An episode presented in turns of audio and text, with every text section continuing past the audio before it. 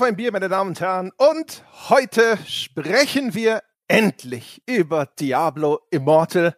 Ich habe mich quasi schon unsterblich gemacht, indem ich mich bis zum Paragon Level 31 hochgekämpft habe. Und heute spreche ich mit dem deutschen Diablo-Papst darüber, ob es das beste Diablo aller Zeiten geworden ist. Maurice Weber ist hier.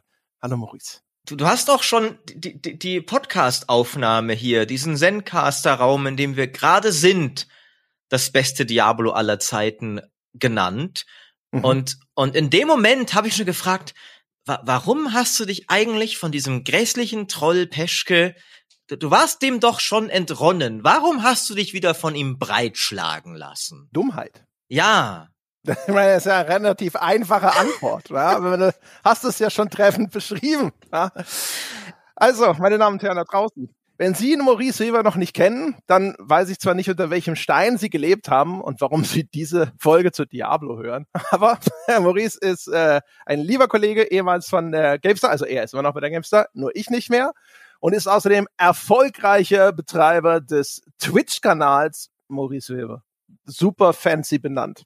Ich, ich bin so originell.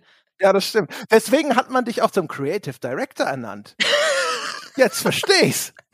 mit solchen, äh, mit, mit, äh, das könnte ich jetzt tatsächlich auf meine Visitenkarte schreiben. Ich bin Maurice Weber, der Creative Director von Maurice Weber, also dem Twitch-Kanal. Und das zeigt eigentlich nur, dass ich nicht kreativ bin und nicht Director von irgendwas sein sollte. Aber, aber gleichzeitig, das ist halt, es gibt ja verschiedene Wege, in, in der Gaming-Branche, sich einen Namen zu machen. Und, und du und ich, wir haben halt einen Weg genommen, wo man von Anfang an unter seinem Klarnamen auftritt. Das ist eigentlich nur richtig so. Du machst deinen eigenen Namen zur Marke. Das ist der Jochen Schweizer Weg. Du musst dich gar nicht dafür entschuldigen. Ich lässt da nur. Äh, das ist dein gutes Recht. Ähm, Hast du mal überlegt, dein, den, den Podcast auch irgendwie einfach André Peschke zu nennen oder sowas? Jeden Tag. Aber es gibt da Widerstände. ja, äh, an, andere Leute ne, sind vielleicht eher für Jochen Gebauer oder, oder so. Ähm, das verstehe ich.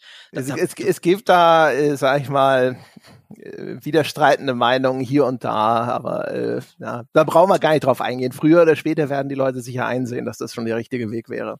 Du musst dich halt einfach mal durchsetzen, Peschke. Ähm, aber damit äh, sind wir am Ende der, der schamlosen Schleichwerbung. Geht auf Twitch, Maurice Weber, äh, folgt und all das. Smash that Like-Button. Folgen Sie der Schleimspur. Aber äh, denn kommen wir zum Thema. Auch, auch ich habe mich dort tatsächlich live zum Amüsement der Zuschauer durch äh, Diablo Immortal gequält. Das heißt, wir beide haben aus sa sag ich mal, ich weiß nicht, was war bei dir überhaupt der Grund, Peschke? Du bist ja nicht mal Diablo-Fan. Du hast das wirklich nur gemacht, weil, weil du dachtest, wenn ich drüber rede und ich mache einen Games-Podcast, es ist vielleicht ein, ein Thema, über das ich reden sollte, dann sollte ich mich auch durchgequält haben, oder? Ja, genau. Also erst äh, äh, Art 1 Katastrophentourismus äh, und dann äh, Pflichtbewusstsein. Das sind eigentlich die entscheidenden Faktoren hier. Also es war ja so sagen wir mal, das war ja jetzt eigentlich so ein äh, Frontalaufprall mit Ansage, ne? also mit vierjähriger Vorankündigung, glaube ich. Und ähm, jetzt wollte ich natürlich. 2018 war es, ja. Ja, und jetzt wollte ich natürlich wissen, okay, was kommt denn hinterher dabei raus? Ne, wir erinnern uns, es gab diese legendäre BlizzCon, ne, wo man sie ich sogar war da. Ich weiß, ich war du warst da. Ne? Da hast du dich ja auch noch diversen Illusionen hingegeben. Ne? Warten wir es erstmal ab und ach, und das Reforged, das Warcraft 3, Mensch, das wird bestimmt Knorke und so weiter. Oh Gott, ja, es, es war wirklich so, ich habe mich mit Reforged über die Ankündigung von Diablo Immortal hinweggetröstet. Er hat wirklich gesagt, okay, Mobile Diablo, Quatsch, aber ey, dieses Warcraft 3 Remaster, das zeigt ja, dass Blizzard noch Liebe für seine Klassiker hat. Ich, also, es ist, ich, ich glaube, es war, also ich mache mir nicht zu große Vorwürfe, was sie damals versprochen haben für Warcraft Reforged sah ja wirklich gut aus. Aber retrospektiv war das, glaube ich, der dümmste Take, den ich je als Spielejournalist hatte. Ich spreche mich nur selbst schamlos ein wenig von der Schuld frei, weil dass Blizzard ein solcher Pfeifenverein geworden ist, wussten wir damals ja noch nicht in der ganzen Gänze, wie wir es heute wissen. Ja, und naja, also ja, sagen wir mal so, ne, dass äh, Blizzard äh, von vor, weiß ich nicht, wie viele Jahre müssen wir inzwischen zurückgehen, um sicher zu sein, 15 Jahren oder sowas, hätte das vielleicht nicht so in den Sand gesetzt, ne? aber so ein Remaster, ne? ich sag mal so, ne, wenn seitdem jetzt mal irgendwas anderes Vernünftiges rausgekommen wäre, dann wäre das vielleicht schon dieser Keks auch wieder schon gegessen. Ich weiß gar nicht, ich glaube mit World of Warcraft Classic scheinen die Leute ganz zufrieden zu sein. Hast du da Einblick? Ich, relativ wenig tatsächlich, aber ich habe auch, also ich glaube mit, mit Classic einigermaßen schon.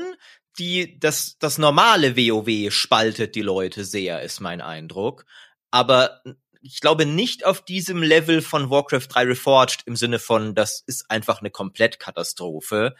Und auch Diablo 2 Resurrected, was ja aber tatsächlich nicht direkt von Blizzard war, wobei Immortal ja auch nicht wirklich, nur so zum Teil, ne, ähm, äh, hatte auch Probleme, unter anderem dass es irgendwie die Seasons viel zu spät kamen und so Zeugs, aber da gab's auch Dinge, die man mögen konnte. Also verglichen mit Warcraft, also war längst nicht auf dem Kaliber von Warcraft 3 Reforged, von wegen gar nichts drin, was versprochen wurde und so. Ähm, aber dass Blizzard mal wirklich was hatte, wo einfach alle gesagt haben, ey, das ist geil, das feier ich, das ist, glaube ich, wirklich eine Weile her. Ja, ich meine, das ging ja schon los. Jetzt bleiben wir mal bei, äh, eigentlich wollte ich erst später zu diesem, na, wie ist denn das für dich als Blizzard-Fan und so Thema kommen, aber ist ja wurscht. Bleiben wir mal ganz kurz, wo wir jetzt schon mal dabei sind. Ähm, das ging ja doch schon los, als sie damals angefangen haben und gesagt haben, na, vielleicht machen wir einfach in Zukunft so kleinere Projekte, ne? wie Hearthstone und sowas. Machen wir auch viel Geld mit und geht schneller in der Produktion und sowas. Das war ja eigentlich auch schon das, wo alle gesagt haben, so, aber, aber, aber, aber wir wollen eigentlich die großen Projekte. Mhm. Wo, wobei man der Fairness halber wiederum sagen muss, Hearthstone war, Hearthstone war tatsächlich, jetzt kommen die steilen Thesen, das letzte Mal, dass Blizzard noch das alte Blizzard war. Denn das, die, die, die Blizzard-Formel war ja nie das Rad neu zu erfinden, sondern die Blizzard-Formel war immer, wir nehmen was, was es schon gibt, und wo wir auch bisschen ein Gespür dafür haben, das ist gerade im Kommen. Ähm, die Echtzeitstrategie, das MMO. Ähm, und wir machen es auch, aber einfach noch mal einen Ticken geiler und massentauglicher und machen damit ein Phänomen draus, wie es bislang nicht existiert hat. Das ist also WoW ist ja das Paradebeispiel dafür. Das war ja nicht irgendwie, dass die das MMO erfunden haben damit, aber sie haben ein MMO gemacht, das zehnmal so erfolgreich war wie jedes davor und das danach zehn Jahre anderen versucht haben, ihn nachzueifern. Und Hearthstone war das auch, weil davor gab es ja gerade auf PC, es gab schon Kartenspiele, aber, aber niemand hat sich gedacht, ey, Kartenspiele ist so ein Markt, da ist richtig, richtig Asche zu holen. Ähm, und dann kam Hearthstone an und gesagt, was macht jetzt Blizzard so ein dummes Kartenspiel? Und auf einmal hä, jeder streamt's auf Twitch und, und alle spielen's und, und die ganzen Kartenspielfans feiern's total und was, was geht ab? Und plötzlich macht jede zweite Firma ein Kartenspiel. Es gibt ein Elder Scrolls Kartenspiel, die Witcher-Macher machen Gwent als eigenes Spiel. Alle wollen auf einmal Kartenspiele machen. Magic sieht auch endlich ein, dass sie einen gescheiten Client brauchen und so. Also das war noch das letzte Mal, wo Blizzard dieses ihre Art von Trendsetting praktiziert hat, statt Trends hinterher zu rennen, wie sie es, finde ich, gefühlt jetzt irgendwie machen. Ja, vor allem, also das Interessante ist, eigentlich ist das als Einleitung vielleicht gar nicht so schlecht, weil man damit vielleicht dann hinterher auch besser so ein bisschen auch die Reaktion auf das Diablo Immortal diskutieren kann. Ne? Also der, der, es ist ja die, die Fallhöhe, würden die Kollegen von Stay Forever sagen, ne? die hier wirklich auch ausschlaggebend ist. Also das ist ein Unternehmen, das hast du ja schon richtig gesagt, die sind nicht unbedingt als die großen Innovatoren bekannt geworden, sondern die sind bekannt geworden durch Polish, aber auch durch eine Art von Commitment zu diesen Produkten. Und das wurde zumindest früher auch immer gelesen als ein Commitment zu ihrer Community. Und man hat den Eindruck zumindest, dass sie über Jahre auch diesen Eindruck aufrechterhalten konnten, ne? indem sie zum Beispiel auch Produkte ewig lang betreut haben. Ne? Also weiß ich gar nicht, da gab es doch noch Diablo 2 Patches oder sowas Jahre mhm. nach dem Release. Ne? Und das war damals ja auch nicht irgendwie ein Game as a Service, wo man gesagt hat, ja klar, versorgen die das noch mit Patches, die verdienen ja noch Geld damit sondern das geschah sozusagen, ja, aus der Güte ihres Herzens, der Liebe zum Produkt, wie auch immer man das jetzt hinterher lesen möchte oder auch einfach nur als Produktfürsorge. Aber das ist ja der Ruf, den sie sich erarbeitet haben. Und dann ja. war diese Zwischenstufe, wo sie gesagt haben, auch nachdem das Titan, also dieser ominöse World of Warcraft Nachfolger da eingestellt wurde, gesagt haben, okay, wir brauchen mit der Art, wie wir arbeiten, auch mit dieser Sorgfalt, wir brauchen ewig lange, kleine Projekte wären für uns ganz gut und vielleicht sind wir auch einfach in der heutigen Marktsituation nicht mehr ne, so rentabel im Vergleich zu eben irgendwelchen Spielen, die über Jahre lang, Jahre noch mit Microtransactions Geld abwerfen. Das ist jetzt vielleicht ein neues Modell. Das war eine Kröte, die die Fans erstmal schlucken mussten. Aber sowas wie Hearthstone, auch wenn es ja eigentlich auch schon rückblickend jetzt ein Mobile Spiel, Free-to-Play mit auch eigentlich so einer Art Lootbox gewesen ist, oder? Also im Grunde, es hat aber nicht als Mobile-Spiel angefangen, witzigerweise. Ähm, es ist ja dann, es war ja erst ein PC-Spiel und ist dann aber auch ein erfolgreiches Mobile-Spiel, auch auf dem ähm, klischeehaften Mobile-Markt China. Da hat es viel eingespielt. Ähm, aber hat sich halt tatsächlich also Hearthstone muss man sehr abgrenzen von Diablo Immortal, weil es hat zwar, weil alle Kartenspiele haben im Grunde ja Lootboxen, nämlich ähm, ähm, Booster Packs, aber Hearthstone benutzt halt noch nicht all diese schäbigen Psychotricks von diesen neumodisch durchgeforschten Mobile-Spielen wo so von wegen, ne, ständig Daily Login Bonus und dann siehst du im Shop die 800% Value und all dieser, also wir wissen ja inzwischen, dass das alles durch durchgedesignt ist, um um Glücksspielsüchtige abzugreifen.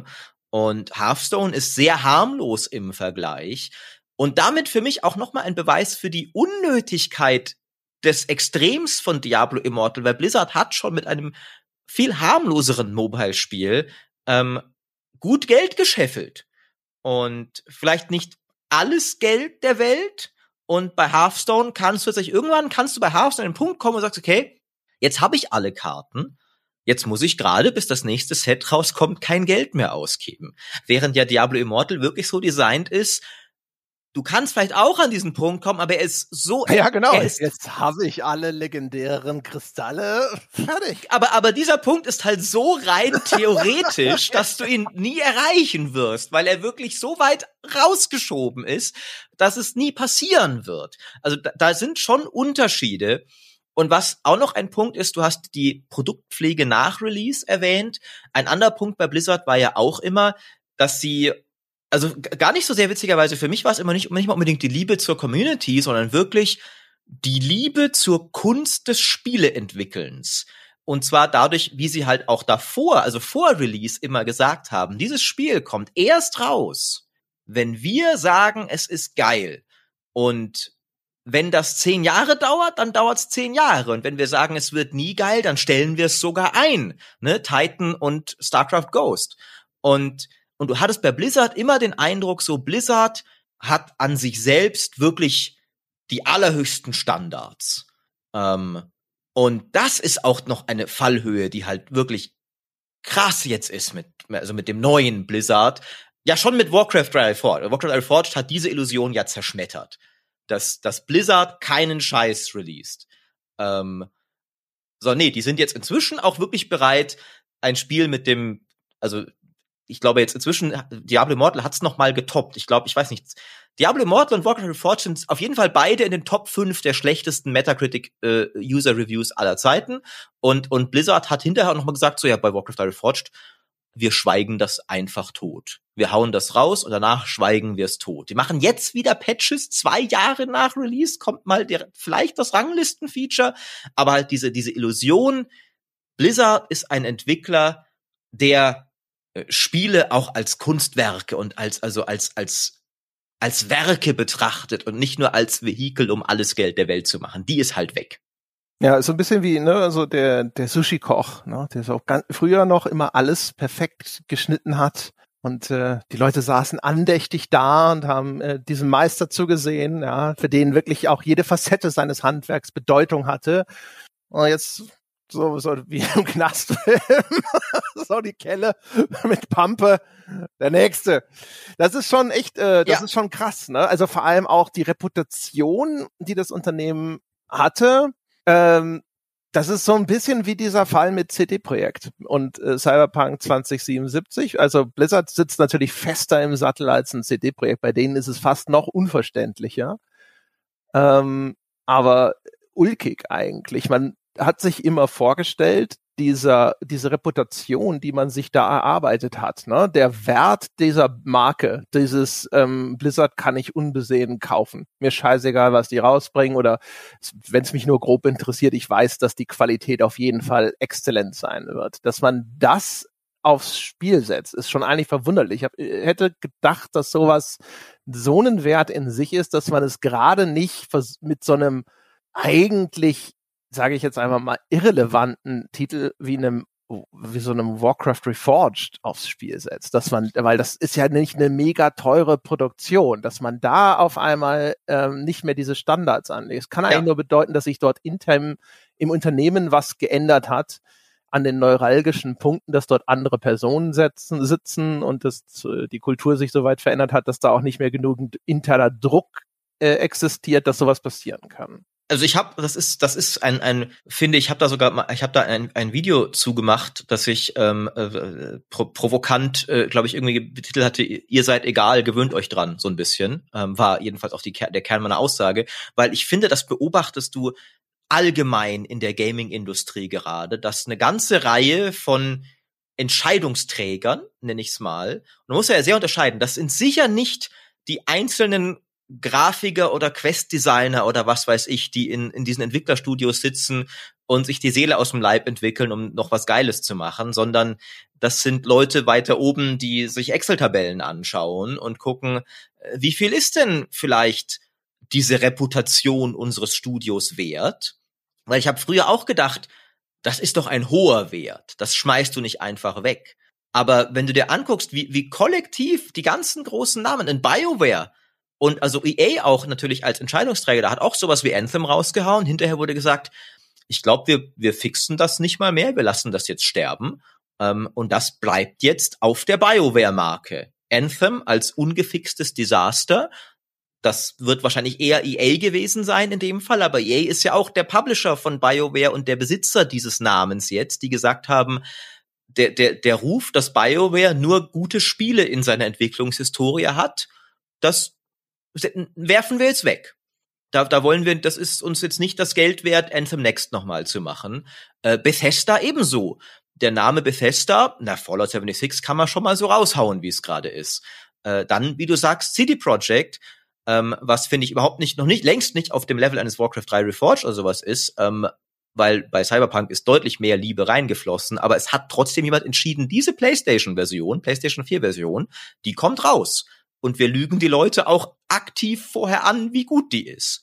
Und das ist dann auch was, was in unserer Firmenreputation jetzt einfach Teil davon ist. Und dann eben Blizzard, wo auch, auch eben dann selbst hinterher nicht gesagt wurde, oh scheiße, sorry, tut uns voll leid, wir arbeiten jetzt dran, das zu fixen, sondern das ist ja auch nochmal der Unterschied. Ne? CD Projekt hat wenigstens hinterher gesagt, okay, fuck, jetzt, jetzt wird geballert, wir versuchen da noch, das, das, bei, bei Blizzard, da will, nee, nee, Warcraft Reforged, ist da was passiert? Müssen wir das auf der nächsten BlizzCon überhaupt erwähnen? Ich glaube eigentlich nicht. Das, das passt doch so. ähm, und, und das, das, das beobachtest du, finde ich, bei, bei all diesen, also wer auch immer dein Lieblingsentwickler deiner Kindheit ist, die Chancen, dass er in den letzten fünf Jahren seinen Ruf aktiv weggeschmissen hat, sind relativ hoch. Hast du eine Theorie aufgestellt, woher das kommt? Ähm, ja, und zwar glaube ich tatsächlich, dass dass da Leute, die die Welt realistischer einschätzen als Idealisten wie du und ich, halt wirklich gemerkt haben, es ist halt wirklich scheißegal. Also, warum sollten wir denn, wenn Diablo Immortal so oder so Geld wie Heu machen wird? Ich, aber ich meine jetzt vor allem in der Breite. Die, nicht so sehr Diablo Immortal, aber zum Beispiel bei äh, CD-Projekt, weiß ich nicht, ob die nach wie vor der Meinung sind, dass das die richtige Entscheidung war.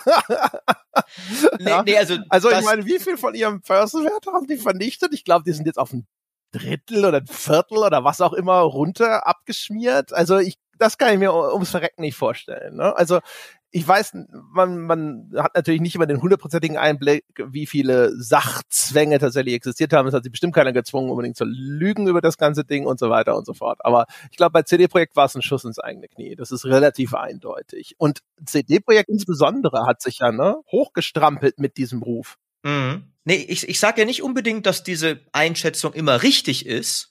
Ähm, Aber wo kommt sie her? So in der Breite? Hat sich da, meinst du, es hat sich in der, weiß ich nicht, so insgesamt in der in Spieleentwicklerkultur irgendwas verändert? Weißt du, so wenn, wenn jetzt halt jedes Wochenende treffen die sich in ihrem Spieleentwickler CEO Club und seit zwei Jahren lachen alle anderen nur immer darüber über die die Trottel, die immer noch so viel Geld ins Polishing, gut, das war jetzt nicht nie CD-Projekt, aber für so viel Mühe investieren und sagen, komm, das, es war alles scheißegal und jetzt irgendwie äh, in den letzten zwei Jahren haben alle gesagt, so ja komm, wenn alle sagen, ist egal, ne, muss ja auch egal sein. Also hat sich da was verändert oder ist es das Marktumfeld oder woran liegt's? Also es, es ist sicher auch, also jetzt gerade konkret in den letzten paar Jahren, dass halt es einige Sachzwänge gab, die halt die Sachen schwieriger gemacht haben. Also die Pandemie zum Beispiel hat ja auch zu einigen Verschiebungen ähm, ähm, geführt. Aber ich habe schon den Eindruck, ehrlich gesagt, dass es so eben auf, um es mal jetzt ganz äh, äh, polemisch zu sagen, auf Anzugträgerebene. Weil wie gesagt, ich bin sicher, die, die, die, die meisten Einzelentwickler so am Boden, man, also auch du hast ja schon mit vielen Entwicklern in deinem Leben geredet, das sind in der Regel Leute, die sehr leidenschaftlich für ihr Produkt brennen und, und niemals sagen würden, lass es uns unfertig raushauen, das passt schon. Ähm, aber ich habe schon den Eindruck, dass es so kollektiv auf Managerebene so ein, ein Austesten der Grenzen gab in den letzten Jahren. Wie, wie, wie viel, also was ist denn das Minimalprodukt zum Maximalpreis, das wir dem Kunden zumuten können? Ähm, weil es halt schon, finde ich, einfach sich so krass durch die Branche zieht. Auch in Battlefield zum Beispiel, ne? Ähm, wo du denkst, das, das, das kann, das ist doch nicht nur ein, eine Reihe von einfach irgendwie Fehlentscheidungen, sorry, so ich glaube, also ich habe wirklich den Eindruck, dass da, dass da so zum Teil so ist es wirklich so schlimm, wenn wenn ein bisschen ein Shitstorm im Internet passiert. So, das sind dann ein paar laute Schreihälse, aber das Geld kommt ja trotzdem rein. Ist es wirklich so schlimm? Ähm, und können wir nicht auch raushauen und vielleicht später noch fixen und den Leuten dann noch DLCs verkaufen? Und ich glaube aber schon auch zum Teil wurden da Grenzen überschritten, also die jetzt allmählich mal wirklich Schaden zugefügt haben. Auch Battlefield ist, glaube ich, ein gutes Beispiel, wo man sagen muss, die Marke Battlefield dürfte wirklich auf eine finanziell merkliche Art und Weise beschädigt sein. Das nächste Battlefield wird vielleicht bisschen weniger Pre-Orders haben, ne, als das davor. Und gleichzeitig aber auch das Erschließen halt von neuen Märkten, die sich weniger beschweren und mehr Geld einbringen, weil warum sollst du dann noch viel Zeit in, in ein fettes Vollpreisspiel investieren für Leute wie du und ich, die dann 60 Euro einmal zahlen, hinterher noch in einem Podcast sich auskotzen, wenn du auch Diablo Immortal mit dem halben Aufwand machen kannst für Leute, die nicht nörgeln und das Zehnfache zahlen. Ja, ich schieß mal meine, äh, so, so meine Theorie aus der Hüfte. Ähm, und ich würde auch sagen, also wahrscheinlich ja, die Schlipsträger-Theorie ist richtig. Ich würde, würde sie ergänzen und sagen, äh, Konsolidierung. Also es wurden ja einfach sau viele Unternehmen aufgekauft, ne? Und bei Blizzard hat man ja gesehen, das ist nichts auch, was sich jetzt von heute auf morgen bemerkbar macht, sondern das ist sozusagen auch ein Prozess. Und ich glaube, der Prozess hat sich bei Blizzard beschleunigt, einfach auch durch veränderte Marktbedingungen, wo zum Beispiel einfach dieses alte Blizzard so, ja, wir, wir entwickeln jetzt mal über sieben Jahre an einem Spiel. Ja? Und wahrscheinlich, äh, das alte Blizzard würde heute vielleicht dann einfach zehn Jahre an einem Spiel entwickeln, ne? wenn Spiele mhm. immer komplexer werden und sonst irgendwas. Und die, das, selbst wenn sie es in der gleichen Zeit schaffen, diese Entwicklungen werden dann trotzdem immer teurer. Und Blizzard hing ja eigentlich immer so eine Generation mit ihrer Technik zurück. Die waren ja bei, bei Release meistens technisch eigentlich äh, eher schon wieder veraltet. Ne? Schon Diablo 2 kam raus und alle so 800 mal 600 und so weiter. Das heißt also, also sowas wie Blizzard kann sich immer weniger jemand leisten. Äh, dann, wie gesagt, immer mehr äh, werden aufgekauft. Dadurch stehen irgendwelche, irgendwelche kühleren Rechner, nennen wir sie mal euphemistisch, an der Spitze. Und ich glaube, ähm, solche Leute, ich glaube nicht mal, dass die sagen, Shitstorm ist mir egal. Ich glaube, die kriegen das nicht mal mit.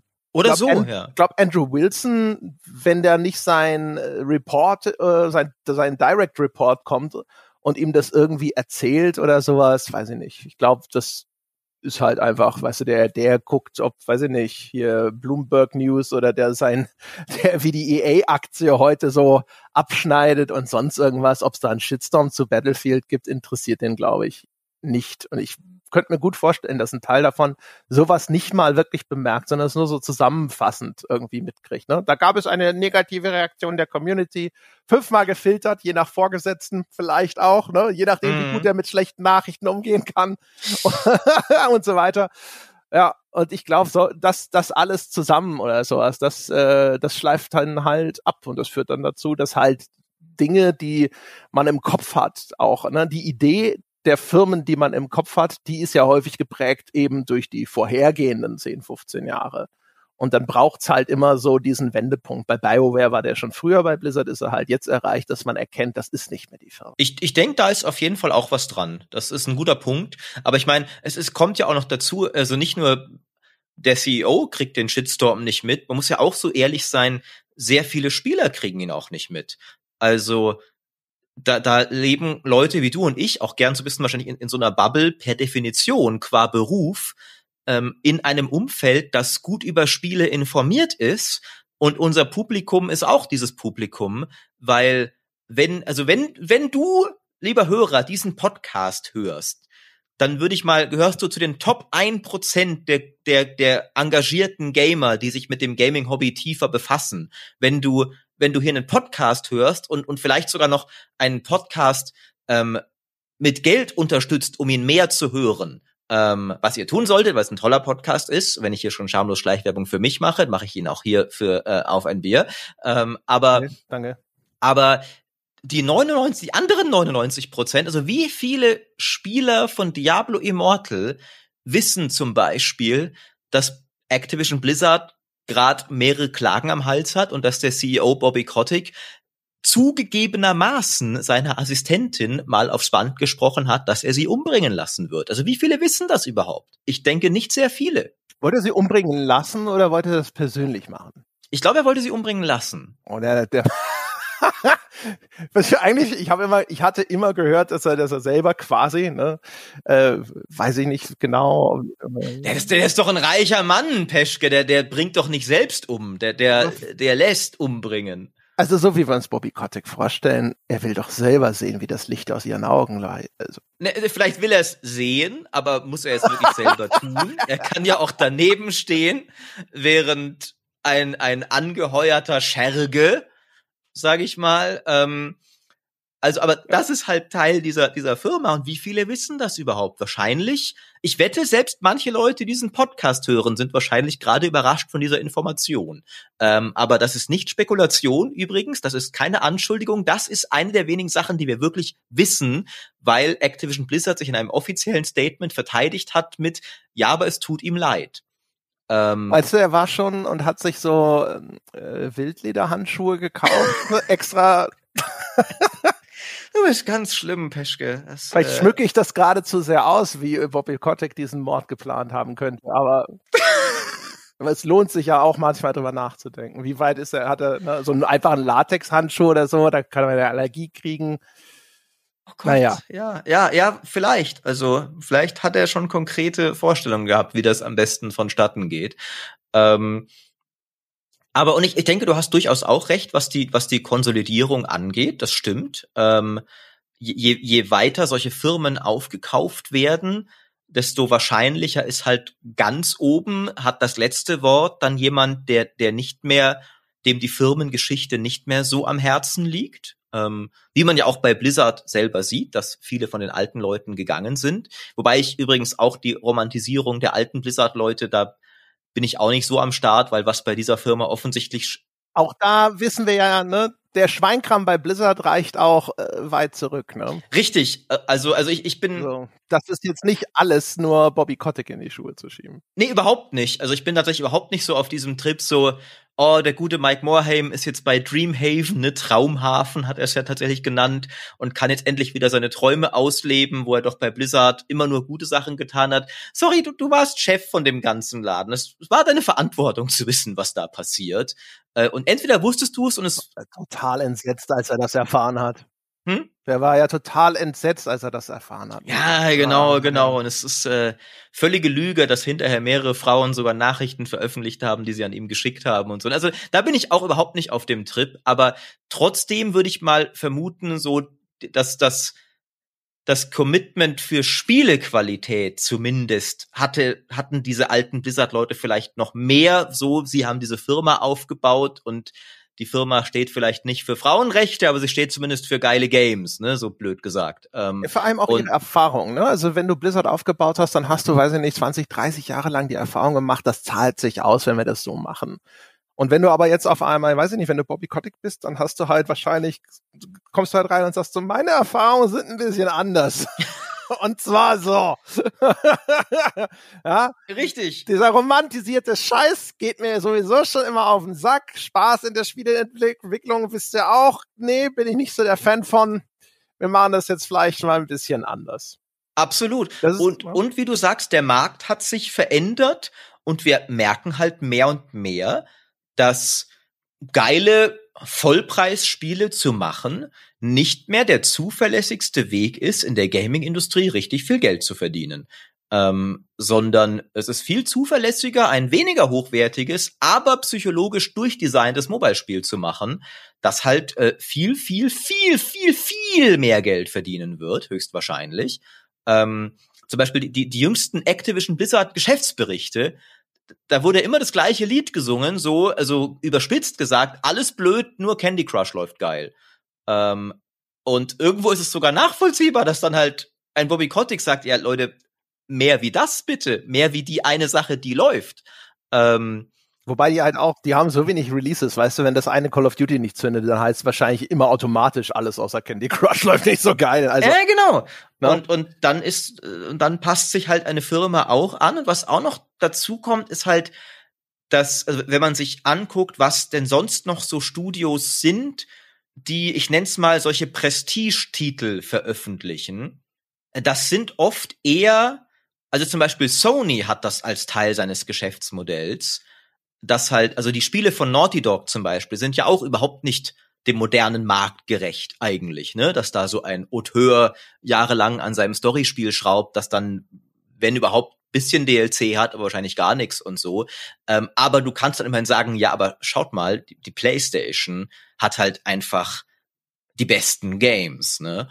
Und das ist ja bei Blizzard, gut, jetzt gehört Blizzard bald Microsoft möglicherweise. Vielleicht gibt's dann wieder einen Grund, weil dann Microsoft sagt, Leute, Diablo 4 soll uns vielleicht ein paar Xboxen verkaufen. Ähm, also macht das bitte auch, ne? Ähm, aber so für sich genommen hat eine solche Firma auch weniger Anreiz, solche Spiele zu entwickeln.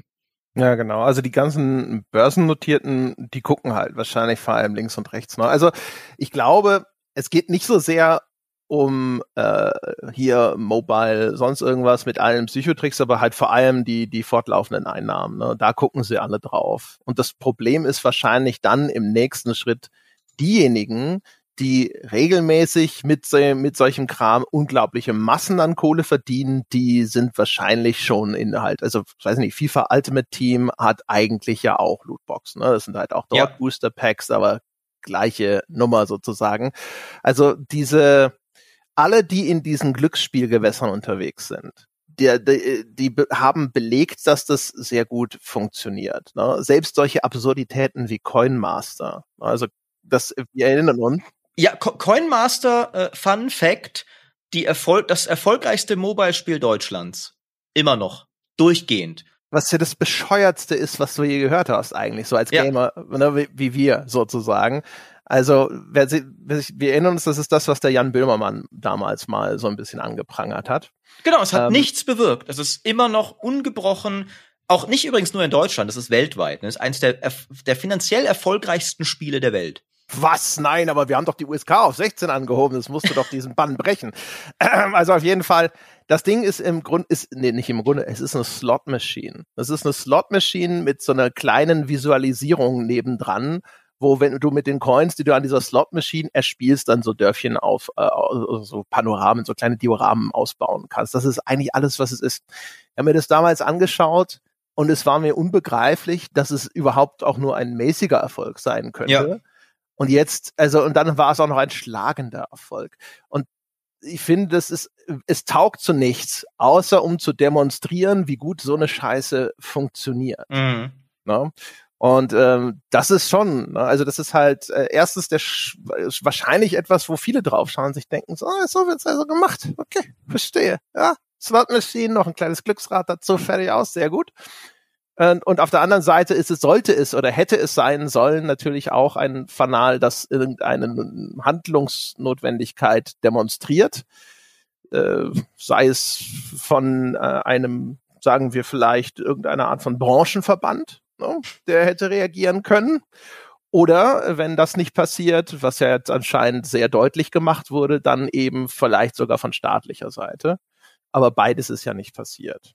Ja, also es ist äh, tatsächlich also erstens mal, du stehst, finde ich, als, als, als Gamer wie wir, du stehst wirklich so sehr, sehr fast schon deprimiert davor, vor dieser Erkenntnis, das ist, wie die Welt ist. Ne? Also, der Weg zum Erfolg im Gaming ist nicht mehr einfach ein geiles Spiel zu machen, sondern wenn du einfach ein, ein ein schwarzes Loch zum Geld reinwerfen entwickelst und es mit dem minimalst Denkbaren an Gameplay umgibst, das ist, wie du Geld scheffelst. Und das ist, wo, wo, wo Leute auch wirklich, und ich will da jetzt nicht das kritisieren, weil das äh, durchaus wahrscheinlich auch viele Leute sind, die halt wirklich Glücksspielprobleme haben, die da psychologisch verwundbar sind und die gezielt angesprochen werden von diesen Spielen, wohl wissend. Also es gibt Studien zum Beispiel, die belegen, wie viel Geld jemand für Lootboxen ausgibt, hängt nicht damit zusammen, wie viel Geld er zur Verfügung hat, aber damit, wie verwundbar er psychologisch ist für Glücksspielsucht. Also das, das sind Leute, die da wahrscheinlich auch Geld ausgeben, die das, die, das sie gar nicht haben.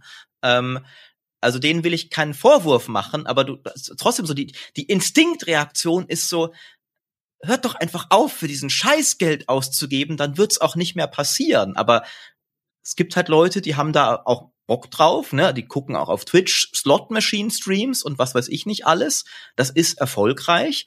Ähm, und Unternehmen richten sich danach. Und ich habe inzwischen tatsächlich auch so, also auch komme mehr und mehr zu dem Schluss, so wahrscheinlich brauchen wir wirklich Gesetzgebung dagegen, weil wie soll sich sonst was ändern, wenn es funktioniert, wenn es erfolgreich ist, wenn, wenn Gamer-Proteste verhallen natürlich. Ne? Ist doch scheißegal, dass du und ich uns da jetzt drüber beschweren in so, in so einem kleinen Podcast hier, wenn, wenn derweil weiter Coinmaster die Charts dominiert. Ähm, das ist ja das Wichtige letztlich.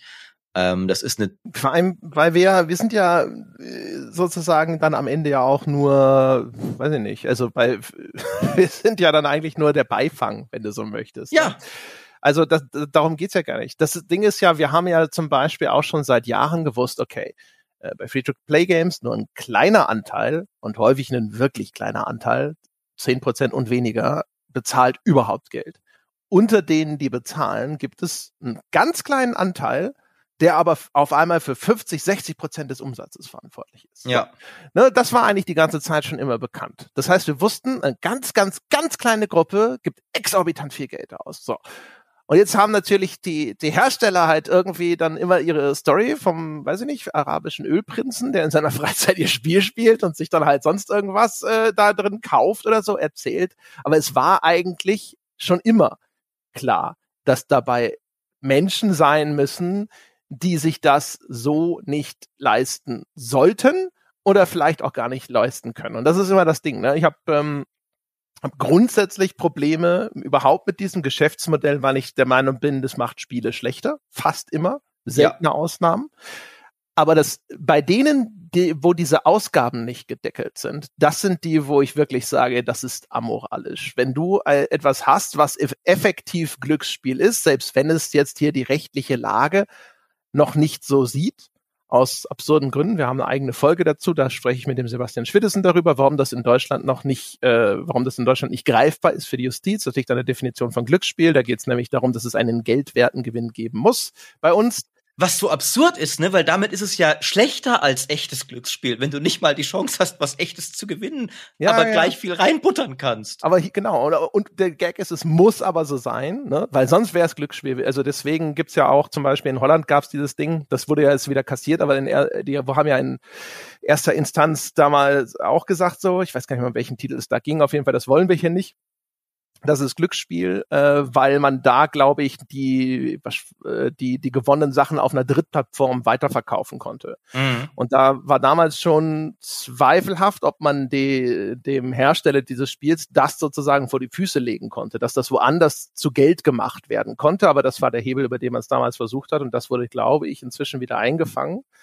Ähm, genau. Und bei uns ist es halt auch so. Ne? Also wenn du das nicht in reale Währung in eine Fiat-Currency sozusagen umtauschen kannst, dann sagt der deutsche Gesetzgeber halt, nein, sorry, das ist halt einfach kein Geld, das du hier gewinnen kannst und deswegen funktioniert halt das nicht für unsere Definition von Glücksspiel. Das ist in Belgien anders, weswegen der Kram da verboten ist. Richtig. Und, und ich finde es aber ja. ein bisschen schade, wie sich, finde ich, der, der Gesetzgeber da so ein bisschen halt so der Realität hinterher ist um es mal so zu sagen. Also das ist halt noch ein Glücksspielgesetz von es geht nur um das physische Glücksspiel im Casino oder was weiß ich. Und Leute, Computerspiele sind ein Ding. Das ist auch nicht erst seit gestern so. Ähm, und es wäre doch mal geil, wenn wir da bisschen drauf reagieren würden. Und es sind ja nicht nur Computerspiele. Ne? Also wir haben ja auch, ich habe sogar was gefunden neulich, wo die Bundesregierung, da ging es halt einfach um Online-Glücksspiel. Und da wurde sogar auch explizit gesagt, ne, die, äh, die, die, die Hürde damit anzufangen, das aufzunehmen, ist niedriger, ja. weil es nicht diese Stigmatisierung gibt. Du kannst das anonym im Internet machen. Und äh, Glücksspiel ist ja immer noch gesellschaftlich so ein bisschen verpönt. Und wenn dich jemand sieht, wie du jeden Tag in die Spielothek läufst, dann könnte das dazu führen, dass du gesellschaftliche Konsequenzen hast, ne? dass deine Nachbarn dich anschauen und tuscheln oder sonst irgendwas. Oh, das wollen wir gar nicht. Das wollen wir ganz bestimmt nicht, ja. Also, nee, am Ende hast du noch einen komischen Hut auf dabei. Und ähm, hm. auf jeden Fall, also. Oder gefärbte Haare oder sowas. Ja, genau sowas, ja. Und dann natürlich auch wieder, also äh, Online-Zahlungen, äh, das, da, da rutscht einem das Geld schneller durch die Finger und so weiter und so fort. Und äh, auch da wieder, das Ganze trifft halt genauso zu auf eben dieses quasi Glücksspiel, was sich da in den Spielen eingeschlichen hat. Ne? Und die Entfremdung ist halt stark genug. Man merkt ja auch, also äh, man müsste, wenn man dagegen vorgehen wollte, äh, der Schwidesen hat damals eigentlich gesagt, er macht sich da wenig Hoffnung, dass das passiert, ne? weil das eine relativ tradierte Rechtsprechung ist, wie dieser Begriff hier ausgelegt wird. Und wenn man das jetzt ändern würde, um die Computerspiele zu erfassen, dann würde sich halt an vielen anderen Stellen auch was ändern und das ist äh, nicht so schnell zu erwarten. Das heißt also hier in Deutschland die einzige Hoffnung, die wir haben, ist eigentlich der Blick in Richtung Jugendschutz, dass der ganze Schmonsens wenigstens frei ab 18 ist. Aber mhm. also ehrlich gesagt, also das wird's nicht viel, nicht viel einfangen. Und das Argument von, was, was ich vorhin schon sagte, dass das Spiele sind, weil die nicht nach oben gedeckelt sind, die theoretisch jemanden finanziell ruinieren können. Ne? Das gilt auch für Leute über 18. Das ist meiner Meinung nach keine Jugendschutzproblematik, das ist eine der Scheiß muss weg Problematik. Insbesondere, mhm. weil es hier um ein Unterhaltungsmedium geht. Ja, ist es, ist es nicht einzusehen, wenn wir dann tatsächlich noch jemals über Diablo Immortal sprechen, wenn wir feststellen, es hätte ein ganz nettes Spiel sein können ohne diesen ganzen Rotz. Ja. ja? Und äh, äh, die Spiele würden besser werden dadurch. Ne? Das Einzige ist, du schränkst jetzt natürlich sozusagen diese Unternehmen in ihrer freien Entfaltung ein oder sowas. Aber ich sehe keinen Grund, als Gesellschaft zuzustimmen, dass, äh, dass äh, Unternehmen Leute hier wirklich bis aufs letzte Hemd ausziehen können. Es gibt woanders, habe ich gesehen, ich weiß gar nicht, ob das in Deutschland auch so ist, für das normale Glücksspiel gibt es sogar Gesetze, wo du bei äh, äh, abnormal hohen Umsätzen einzelner Personen überprüfen und sicherstellen muss, dass die sich nicht gerade komplett ruinieren. Und wenn du das nicht machst, dann äh, können die das hinter zurückklagen, was sie verlieren. Sowas, ja, wäre, wäre vielleicht auch in der Hinsicht sinnvoll. Ne? Aber das ist auch, glaube ich, Zeug, das ist halt eine Gesetzgebung für Glücksspiel. Und wenn das nicht als Glücksspiel gilt, dann gilt diese Gesetzgebung da auch nicht. Ich sehe es auch wie du, dass Gesetze wird es nur geben, wenn, wenn die Politik einen Handlungsbedarf sieht und woher soll der kommen? Ähm, es, es ist ja ein, äh, du kriegst ja keine Wähler damit, um es mal so hart zu sagen. Ne? Ähm, das ist, ein paar Leute regen sich über, über Spiele auf, von denen du als Politiker eh keine Ahnung hast. Ähm, es ist ein relativ unsichtbares Problem auch, ne? Also es ist nicht gerade die Geißel der Gesellschaft, dass das irgend, dass ständig Stories kommen, wie sich jemand in Diablo Immortal selbst ruiniert oder sowas. Ja, die Betroffenenanzahl ist naturgemäß sehr klein. Wir haben es ja vorhin gesagt, ne? Es ist ein Bruchteil. Es ist ja auch schambehaftet. Also ich ja. glaube, ihr hattet auch neulich den Daniel Illy bei euch im Gespräch. Kann das sein? Habe ich das richtig in Erinnerung?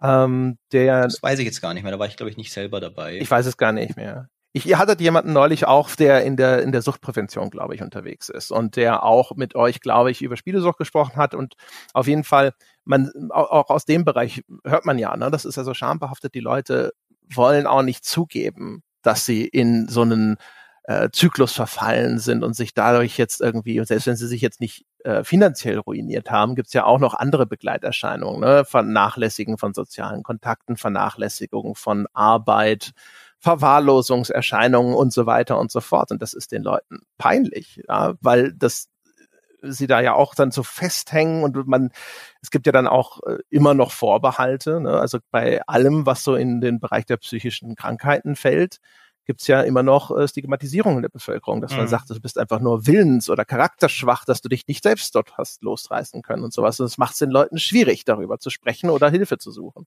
Genau, es, es kommt da sehr dieses rein, so was ja auch, womit ja auch die ganze Sache auch wiederum sicher auch sich Entwickler das ein bisschen schönreden. So, es ist ja alles die Entscheidung des Einzelnen. Ne? Der könnte ja jederzeit sagen, ich gebe halt nicht dieses Geld aus. Und, und dass wir aber gleichzeitig eine Horde von ähm, ähm, Psychoexperten anstellen, die das genau durchtakten, um Leute in die Suchtspirale zu kriegen, verschweigen wir vielleicht ein bisschen dabei, aber letztlich ist ja immer noch jeder selbst verantwortlich, was zu einem gewissen Grad ja auch stimmt, ne? Aber es ist halt trotzdem, ich finde auch, dass, dass es irgendwie überhaupt keine Regulation gibt. Und ich bin bei mir so ein bisschen so, gerade der deutschen Regierung Leute, die wie ich mit der Killerspieldebatte aufgewachsen sind, sind, glaube ich, erstmal vorsichtig, wenn es darum geht, lasst doch mal, wie wär's mit mehr Jugendschutz und mehr politischen Regulationen für Gaming in Deutschland, ne? Damit haben wir keine guten Erfahrungen gemacht, weil es meistens ist Leute, die null Ahnung haben gefühlt, ähm, sperren genau an den falschen Punkten, die, die null schädlich sind. Ähm, aber trotzdem habe ich den Eindruck, das wäre jetzt wirklich mal ein Punkt, wo wir zumindest ein bisschen was bräuchten. Also zum Beispiel, du sagst, ab 18 vielleicht.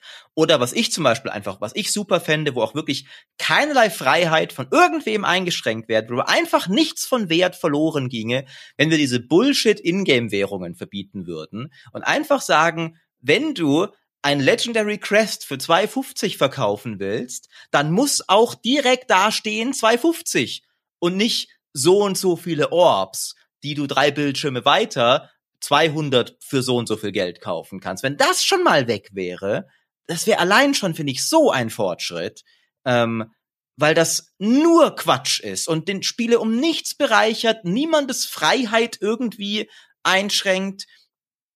Gebt einfach den echten Preis direkt mal an. Das wäre doch mal was.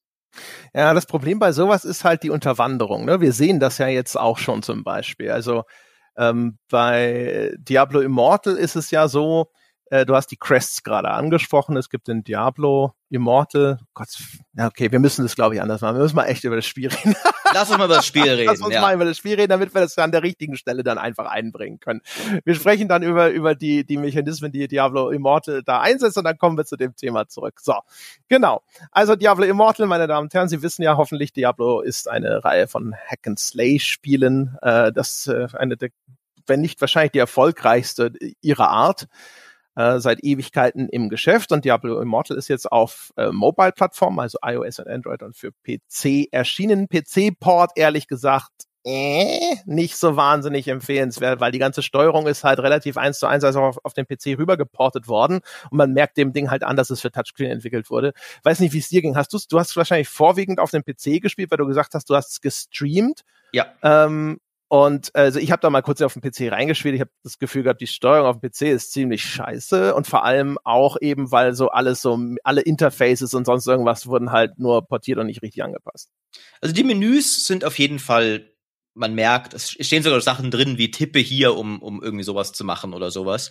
Ähm, äh, ich fand es tatsächlich irgendwie, es ist okay. Sie haben ja selber gesagt, ist noch Beta-Client ähm, und das Gameplay, finde ich, funktioniert gut auf dem PC, weil der Vorteil ist natürlich, Diablo hatte immer eine sehr simple Steuerung, ne? Klick halt dahin. Ähm, Und das hat auch gut funktioniert. Die ganzen Menüs sind Quatsch. Es gibt nicht mal irgendwie, glaube ich, Drag and Drop gibt's nicht mal. Ähm, aber das Metzeln funktioniert. Äh, und das mhm. ist ja eigentlich das Wichtigste. Also es ist kein lobenswerter PC-Port, aber er erfüllt schon grundlegend seinen Zweck, sagen wir es so. Mhm. Ja, wahrscheinlich sowieso und vor allem für Blizzard. Ne? Ich schätze mal den PC-Port. Ein Antrieb wird schon gewesen sein, dass das gestreamt werden kann. Das ist ja ein Multiplikator für die dass das halt auf Twitch vorkommen kann. Wenn die es nur auf Mobile rausgehauen haben, hätten, dann hätten sie das eingeschränkt. Das wird nicht der einzige Grund sein, auch so Internetcafés in asiatischen Ländern und sowas, aber ich denke, das hat ja schon eine Rolle gespielt. Es macht auf jeden Fall einfacher. Du kannst ja auch natürlich Handys streamen und so, aber klar, es ist viel einfacher, wenn es einfach auf dem PC nativ Genau, also das, das Setup dafür haben halt nicht, nicht alle oder das, das Know-how. Genau, ich hätte zum Beispiel vielleicht nicht gestreamt, wenn es auf dem Handy nur wäre, ähm, weil ich auch noch ein bisschen Twitch-Noob ein wenig bin. Äh, also, ah, verdammt, muss ich, wie, wie kriege ich jetzt mein Handy angeschlossen an mein Streaming-Setup? Äh, für ein Spiel, auf das ich eigentlich nicht mal so wirklich Bock hab, ne? Ähm, vielleicht hätte ich es nicht gemacht. Andererseits habe ich mich auch nur ausgekotzt. Ne? Die Leute, die es auf PC gespielt haben, sind ja gar nicht die Zielgruppe. Ich habe auch durchaus die, die These gelesen, dass Blizzard sich gar nicht einen Gefallen damit getan hat, weil damit ist die ganzen Oldschool-PC-Diablo-Fans leichter das Ding gespielt haben und gestreamt haben und ja nur rumgeheult haben, wie ich auch und wie Gold und so.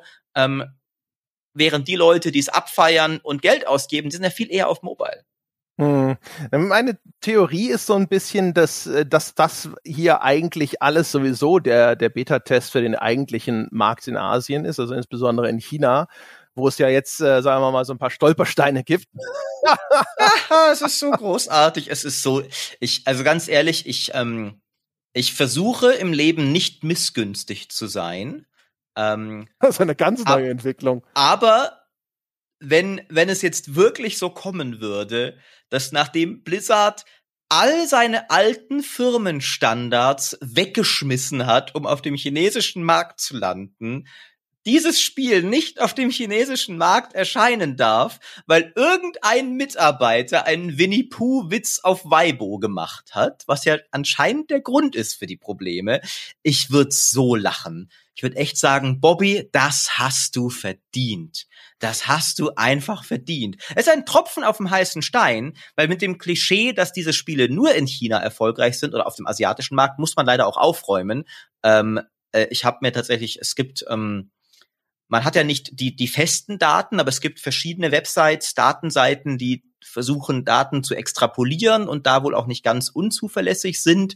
Ähm, äh, Diablo Immortal war weltweit, je nach Land und Markt, Platz fünf bis 50 der top finanziell erfolgreichsten Apps oder Spiele. Also das hat das, auch bei uns, ne? Also bei uns ist Coinmaster Nummer eins. Ne? Also das sind nicht nur die, die, die, die Chinesen, die haben keine Ahnung von guten Spielen und wir hier in Deutschland sind da viel besser. So ist es ja leider nicht.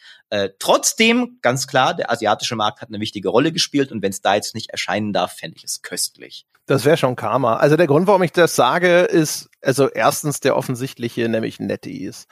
Äh, ich glaube, die hätten das nicht in Partnerschaft mit NetEase entwickelt, wenn sie nicht, denn wenn das nicht ihr Stepping Stone in den asiatischen Markt sein sollte und die, die Kompetenz für diesen insbesondere chinesischen Markt. Deswegen haben die das zusammen mit NetEase ja. entwickelt. Äh, man weiß ja auch, Marktzugang für westliche Firmen ist schwierig. Die brauchen chinesische Partner, um dort überhaupt vernünftig auf den Markt auftreten zu können. Und deswegen ist das so gelaufen. Und ähm, man hat ja jetzt auch schon so erste Sales Reports gesehen. Ne? Sie haben irgendwas gesagt von sieben Millionen oder sowas in der, ich weiß was, erste Woche oder sowas. Und ich glaube jetzt zehn Millionen waren es, ja. Oder zehn und dann jetzt irgendwie im ersten Monat oder bis heute, jetzt wurde irgendwas mit 24 kolportiert, aber da weiß ich nicht, ob das nur hochgerechnet wurde. Aber das ist, das ist sicher nicht scheiße. Aber das ist halt auch im Mobile-Bereich jetzt, was die Top-Sachen angeht, noch nicht Boom. Ne? Also das ist noch nicht Irrsinn. Also dieses bekloppte, wie heißt das da, Honor of Knights oder sonst irgendwas, dieses Top-Ding, was da Honor in Asien Kings, so ja. erfolgreich ist. Genau, das hat irgendwie 200 Millionen im Monat oder solche Geschichten. Ne? Das sind die Werte und von denen träumt ein Activision Blizzard mit dem Spiel, glaube ich. Ne? Und dafür brauchen sie diesen chinesischen Markt oder den asiatischen Markt insbesondere.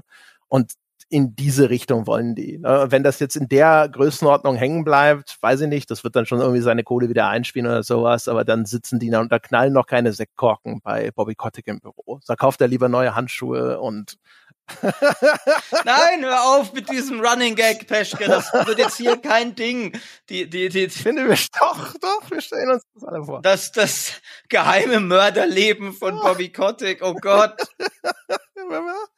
Also wird's dich überraschen. Jetzt einfach mal rein hypothetisch, ja. Wenn hinterher rauskommt, dass äh, Bobby Kotick seit Jahren Leute stranguliert und sich dafür immer ein extra paar hübsche Handschuhe kauft, die als Trophäen in seinen Schrank hängt. Würden, wie überrascht wärst du auf einer Skala von eins bis zehn? Oh Gott. Ich weiß nicht, ob ich, ob ich, ob ich rechtlich gesehen diese Frage beantworten sollte. Du musst jetzt mit deinem Anwalt Rücksprache halten. mit, mit, äh, kann der, kann Schwittessen nicht vielleicht noch mal kurz in den Podcast kommen und, und da, äh, was zu sagen? Ähm, äh, äh, Wir sagen nicht, dass es so ist, nur hypothetisch. rein hypothetisch Wir gesprochen. wissen es nicht, vielleicht ähm, kauft er sich auch Schuhe. Wir wissen es nicht.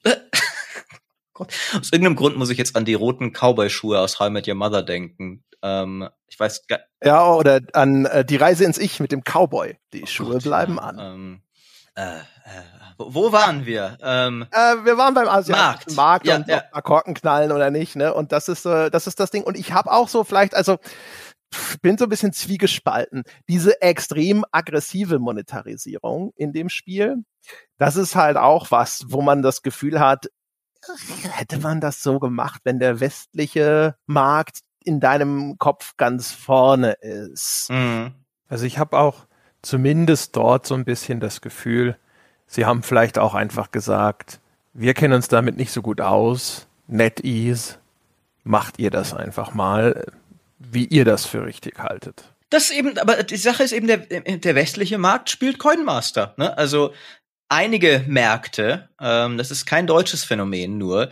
Ähm, und ich, ich, ich, also ich, ich würde ja auch gerne, das, also ich, aber ich, ich, ich kann, glaube, es setzt sich auch allmählich die Erkenntnis durch, im westlichen Markt gibt's auch immer mehr Leute, die wir schröpfen können. Ähm, und, und vielleicht auch, ne, ich glaube, Diablo Immortal hat diesen, äh, diesen Doppelwert. Es ist einerseits Teil des Plans, sicher die Diablo-Marke nach China zu bringen, mehr als davor. Es ist aber, glaube ich, auch genauso der Plan, das Mobile-Geschäftssystem aus China zu den Diablo-Fans zu bringen. Also, ich glaube, da in, in beide diese Kombination ist, glaube ich, kein Zufall, dass Blizzard genauso sagt, der deutsche Diablo-Fan von früher, wenn wir nur einen von 100 Leuten, die in Deutschland Diablo 2 in ihrer Kindheit gespielt haben, zum Immortal-Wahl machen, dass der uns 10.000 oder sowas abdrückt, dann haben wir schon gewonnen. Ähm, Hm. Na, also ich, ja, also ich meine, na, der, der, der Markenwert, ne, das ist das Pfund, mit dem sie sicherlich wuchern. Die, die eigentlichen Diablo-Fans, ich vermute mal, sie wissen schon, dass sie da wirklich nicht jetzt irgendwie die allerreichste Beute machen. Es ist ja eigentlich ein Casual Diablo. Was übrigens der Grund ist, glaube ich, warum ich jetzt, äh, ne, die Benennung mit dem besten Diablo aller Zeiten ist ironisch eingedenk dieser ganzen Microtransaction-Scheiße, die da drin ist. Aber ähm, ich, ich finde, also für mich spielte sich das echt fluffig erstmal. Es mhm. ist halt ein Casual Diablo. Ne? Das ist entschlackt eigentlich. Du hast halt nicht irgendwie hier ein Skill, da ein Skill und sonst was. Wir- Bei Diablo 4 haben sie neulich diesen mega super Riesenskillbaum, glaube ich, wieder gezeigt. Und sowas, da kriege ich immer irgendwie sofort Zustände. ah, und- nee, es ist wundervoll, Peschke. Ah. Ah, grauenvoll. Ey, jedes Mal, wenn mir irgendjemand, Ich liebe, ich liebe, liebe riesige Skilltrees. wenn mir jemand 0,5 Prozent mehr irgendwas als Bonus geben will, kriege ich Stresspickel. Aber ähm, Äh, 0,5% mehr Chance auf einen legendären Edelstein für läppische 5 Euro, Peschke. Da kriege ich, da kriege ich Hasspickel. Das ist ein völlig, das ist ein großer Unterschied. Äh, die sind viel größer und schmerzhafter. Aber ähm, auf jeden Fall das Ding. Man steuert das halt mit so einer Art äh, virtuellem äh, Gamepad. Ne? Also da mit dem äh, linken Daumen, den, mit dem steuerst du die Bewegung der Figur. Steuert man da direkt jetzt im Gegensatz zum äh, PC, wo du ja auf den Boden klickst oder auf den Gegner. Und rechts dann blendet es Buttons ein für die verschiedenen Aktionen. Du hast halt das normale Zuschlagen, das ist ein schön großer Button und dann kannst du da vier von den Spezialaktionen deines Charakters auf weitere virtuelle Button, Buttons mappen. Und der Kram, muss ich sagen, das funktioniert echt gut. Sie haben auch eine schöne ähm, Steuerung für diese Area of Effect Angriffe und solche Sachen, wo du dann, wenn du auf den virtuellen Button drückst, dann erscheint zum Beispiel auf dem Spielfeld so eine transparente blaue Markierung, die dir sagt, okay, da wird jetzt sozusagen, wenn du jetzt irgendeinen großen Feuerball wirfst oder ich habe einen Barbaren gespielt, der hat halt diesen Hammer of Ancients, ne, so einen großen leuchtenden transzendentalen Hammer, mit dem er dann auf den Boden schlägt und in dem Bereich werden Gegner Schaden nehmen und das kannst du dann halt einfach so ausrichten, wie es dir passt und lässt los und dann wird diese Aktion ausgeführt. Äh, der hat so einen Dash-Move, da erscheint dann auf einmal so ein blauer Pfeil auf dem Boden, mit dem kannst du ausrichten, in welche Richtung der diesen Dash-Move ausführen soll und alles in seinem Pfad wird dann beschädigt. Und das ist eine echt gute Steuerung. Also das geht super von der Hand, finde ich. Da denke ich mir immer, das muss auf dem PC eigentlich schlechter funktionieren, weil es ist so schön auf das Touchpad äh, umgesetzt. Es spielt sich auf dem PC tatsächlich sehr fluffig. Ähm, das ist tatsächlich was, da, da können wir mal tatsächlich äh, einsteigen damit. Das ist wirklich in vielerlei Hinsicht auch einfach ein echt gutes Mobile Diablo ist. Das ist ja die Tragödie dieses Spiels. Es sieht auch für ein Mobile-Spiel, ich meine, das ist ja gar nicht mehr eine korrekte Aussage. Mobile-Spiele können inzwischen echt gut aussehen, weil Handys einfach inzwischen echt stark sind von der Hardware her.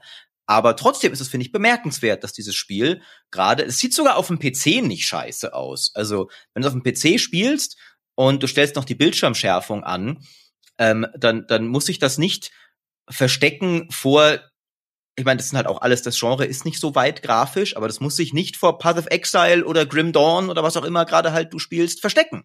Ähm, oder Diablo 3. Es sieht im Grunde aus wie Diablo 3. Und klar, Diablo 3 ist auch schon älter, aber das Genre also, hat sich nicht so viel weiterentwickelt. Stilistisch nochmal ganz anders, ne? Nicht, dass aber die Leute jetzt halt diese comicartige Welt äh, im Kopf haben. Das ist nochmal ein anderer Stil.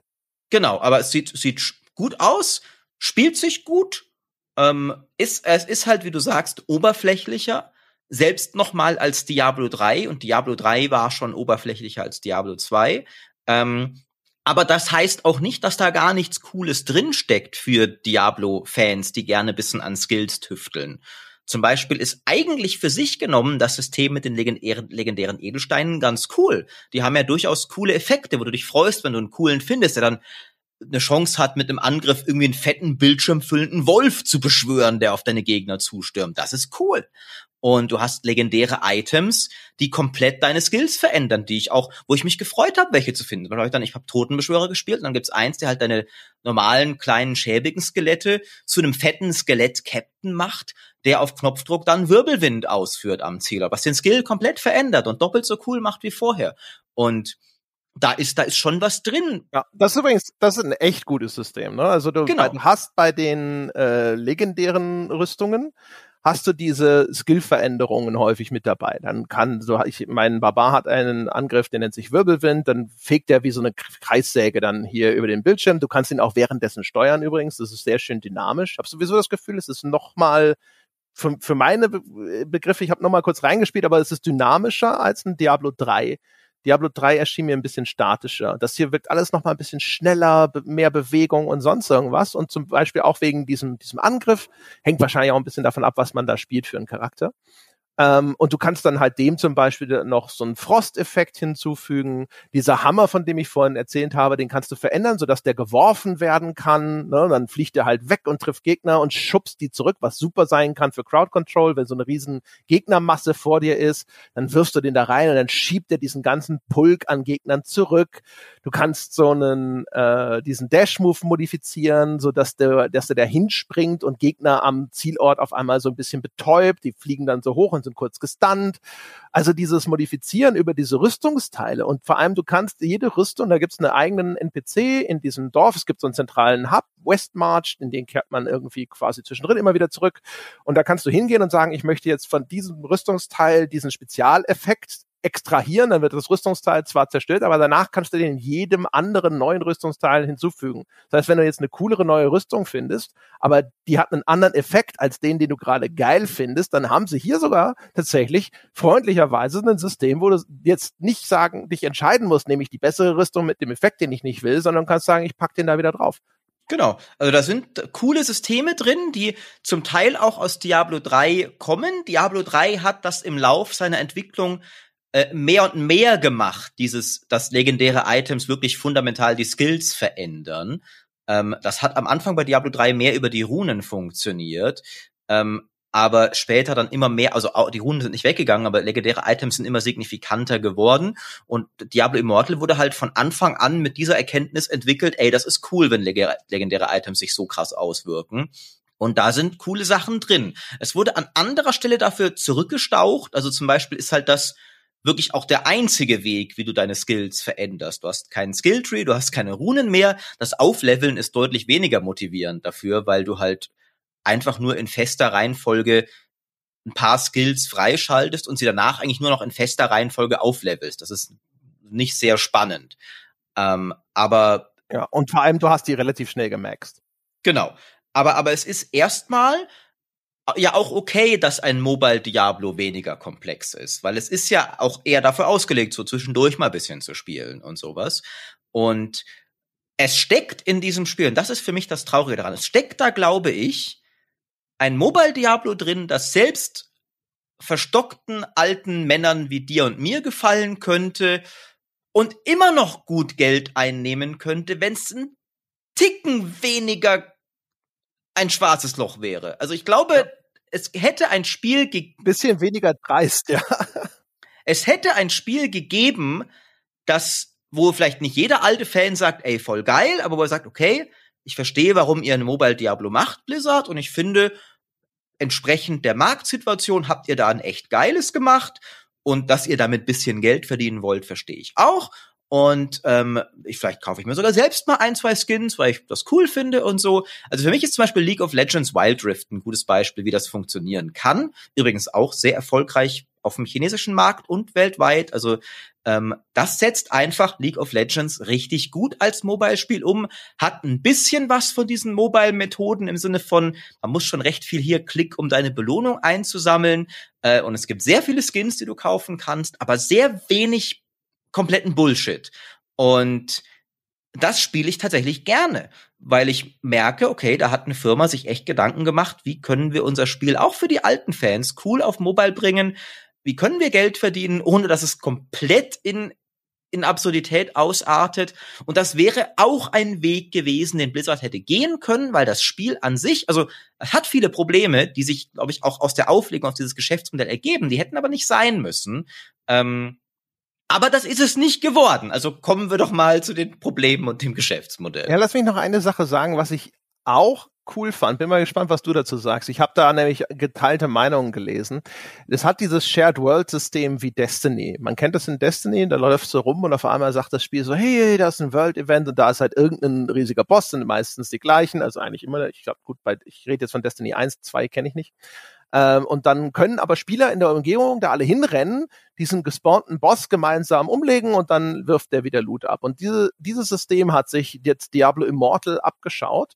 Das heißt, du läufst da durch diese, durch diese Welt, machst halt irgendwas, also du kannst dir so Kopfgeldmissionen holen, es gibt hinterher so Nebenmissionsgeber, die da auch rumstehen, die strunzöde Nebenmissionen vergeben.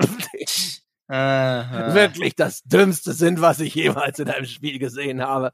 Aber auf jeden Fall, ne, da läufst du halt rum. Und da gibt's in jedem Areal eigentlich immer so eine Sache. Da spawnt halt irgendwo die, die Kutsche mit dem untoten Reiter oder die Höllenportale oder der Dingsi-Bumsi, die Mumie von so und so und sowas. Ne? Und dann rennen also alle dahin, kloppen gemeinsam diesen Endgegner um, der lässt schön Loot fallen.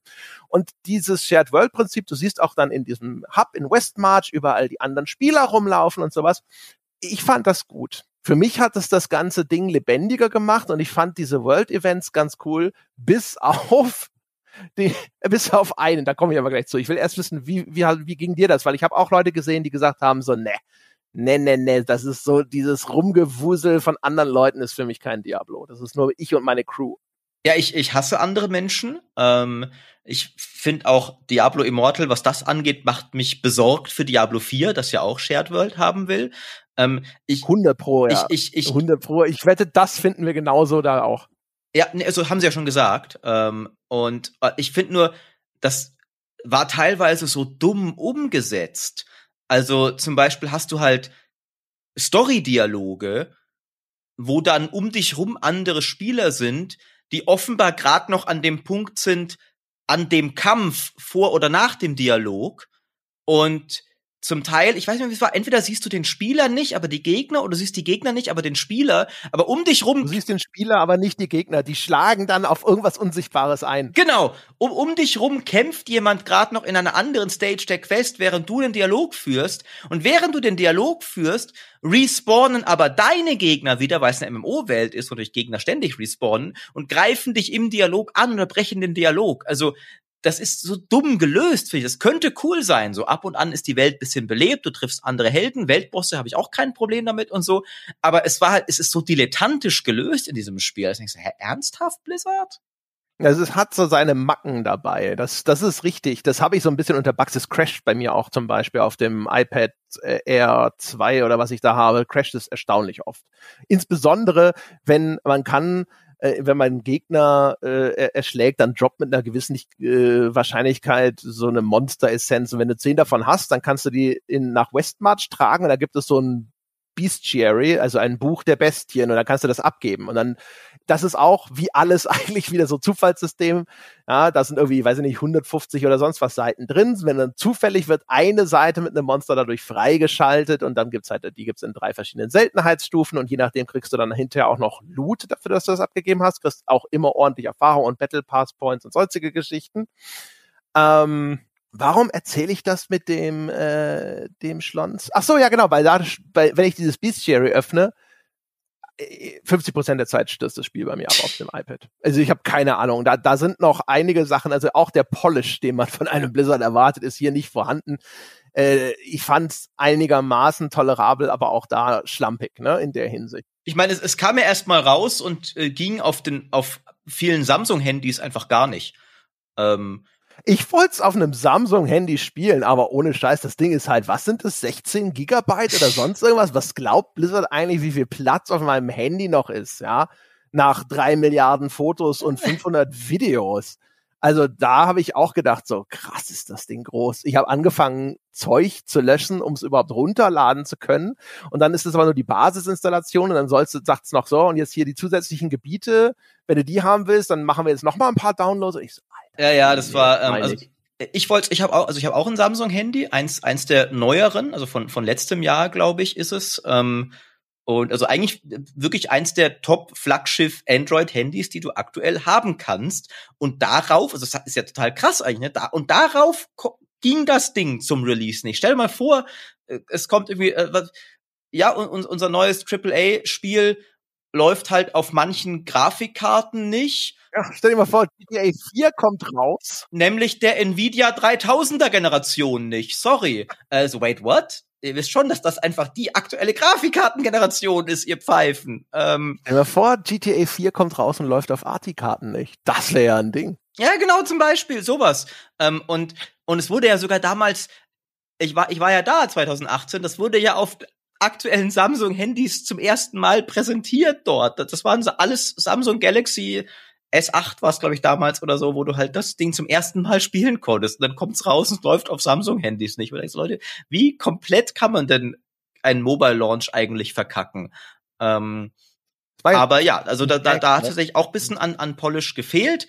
Ähm, trotzdem, so finde ich, so der erste Eindruck vom Spiel ist eigentlich, ist eigentlich ein ganz cooles Diablo äh, Mobile. Ja. Ne? Also was sie super machen da ist, finde ich zum Beispiel auch, wie komfortabel dieses äh, Verschränken dieser Online-Features ist. Du läufst irgendwo rum, klopfst Gegner um und dann merkt das Spiel, da ist ein anderer Typ, der schlägt die ganzen gleichen Gegner kaputt wie du und dann kommt eine Einblendung und sagst so, hey, Sch, äh, Schnubbelibub, ja, hier Maurice Weber 72, ist äh, in, der, in, der, in der Gegend und hat wahrscheinlich eine ähnliche Mission wie du, wollt ihr nicht eine Party machen.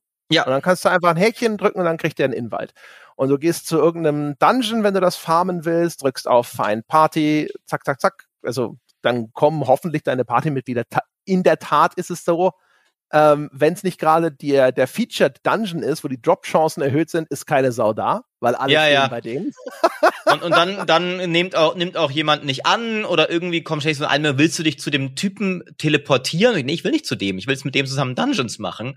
Ja, will, genau, willst du in seine Instanz und vor allem das ist nicht mal notwendig. Also ich verstehe auch nicht den Sinn dazu, weil meistens, wenn ich dann Ja gesagt habe, dann lädt er neu, dann bin ich aber irgendwie auf einmal irgendwie aus der Party raus und es ist eine ganz komische Funktion, weil wenn du einfach cancelst, dann bist du trotzdem mit dabei, wenn dieser Raid losgeht. Ich weiß nicht, ob das nur vielleicht um Latenz besser zu machen, ich habe keine Ahnung weirdes System, aber also es hat viele von diesen Komfort-Features, die dir den, den roten Teppich für den Multiplayer ausrollen. Ne? Wenn jemand im Chat kann halt im, im World-Chat einfach sagen, so, hey, ich habe ein verstecktes Dungeon gefunden und dann kommt auch so eine kleine Einblendung unten, Dingsbums hat ein verstecktes Dungeon gefunden, klickst drauf, kannst du dahin.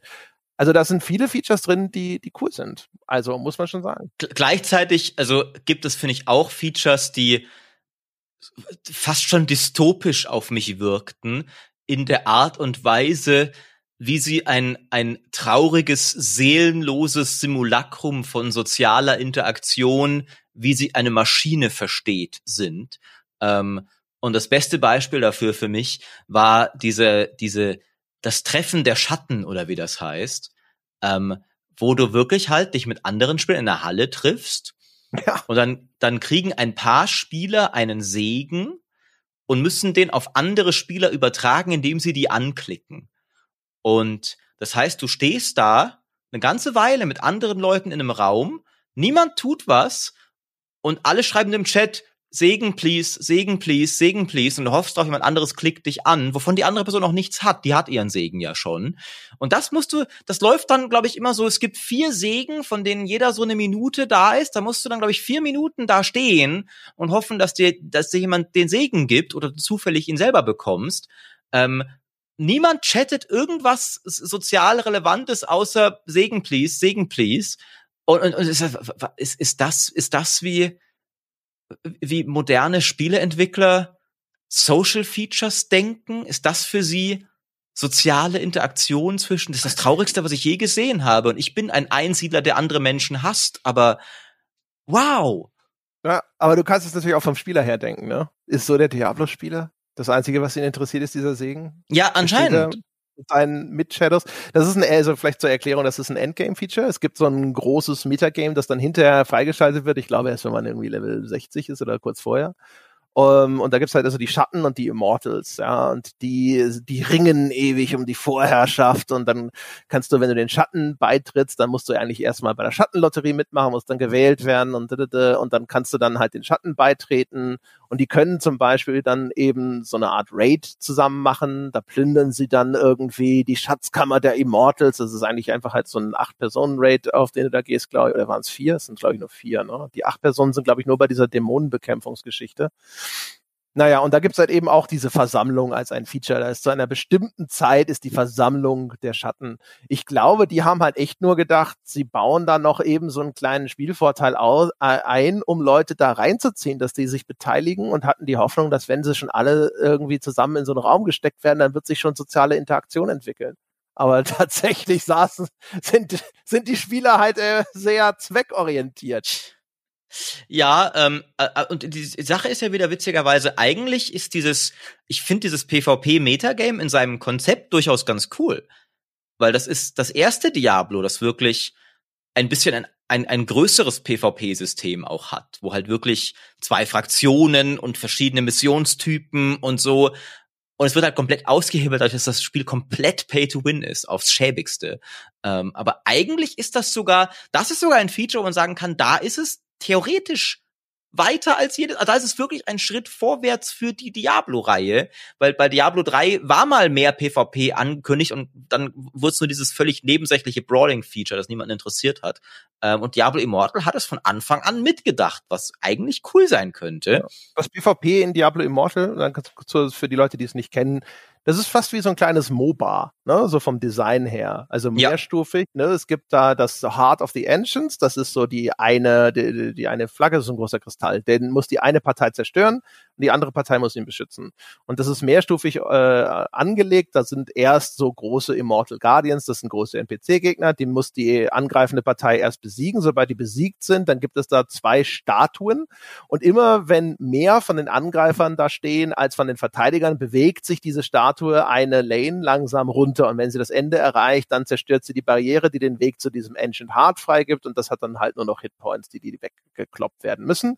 Und wenn das innerhalb des Zeitlimits äh, zerstört wird, dann gewinnen die Angreifer und umgekehrt, wenn die äh, Verteidiger sie so lange aufhalten oder eine bestimmte Anzahl äh, Angreifer äh, töten können, dann gewinnen die.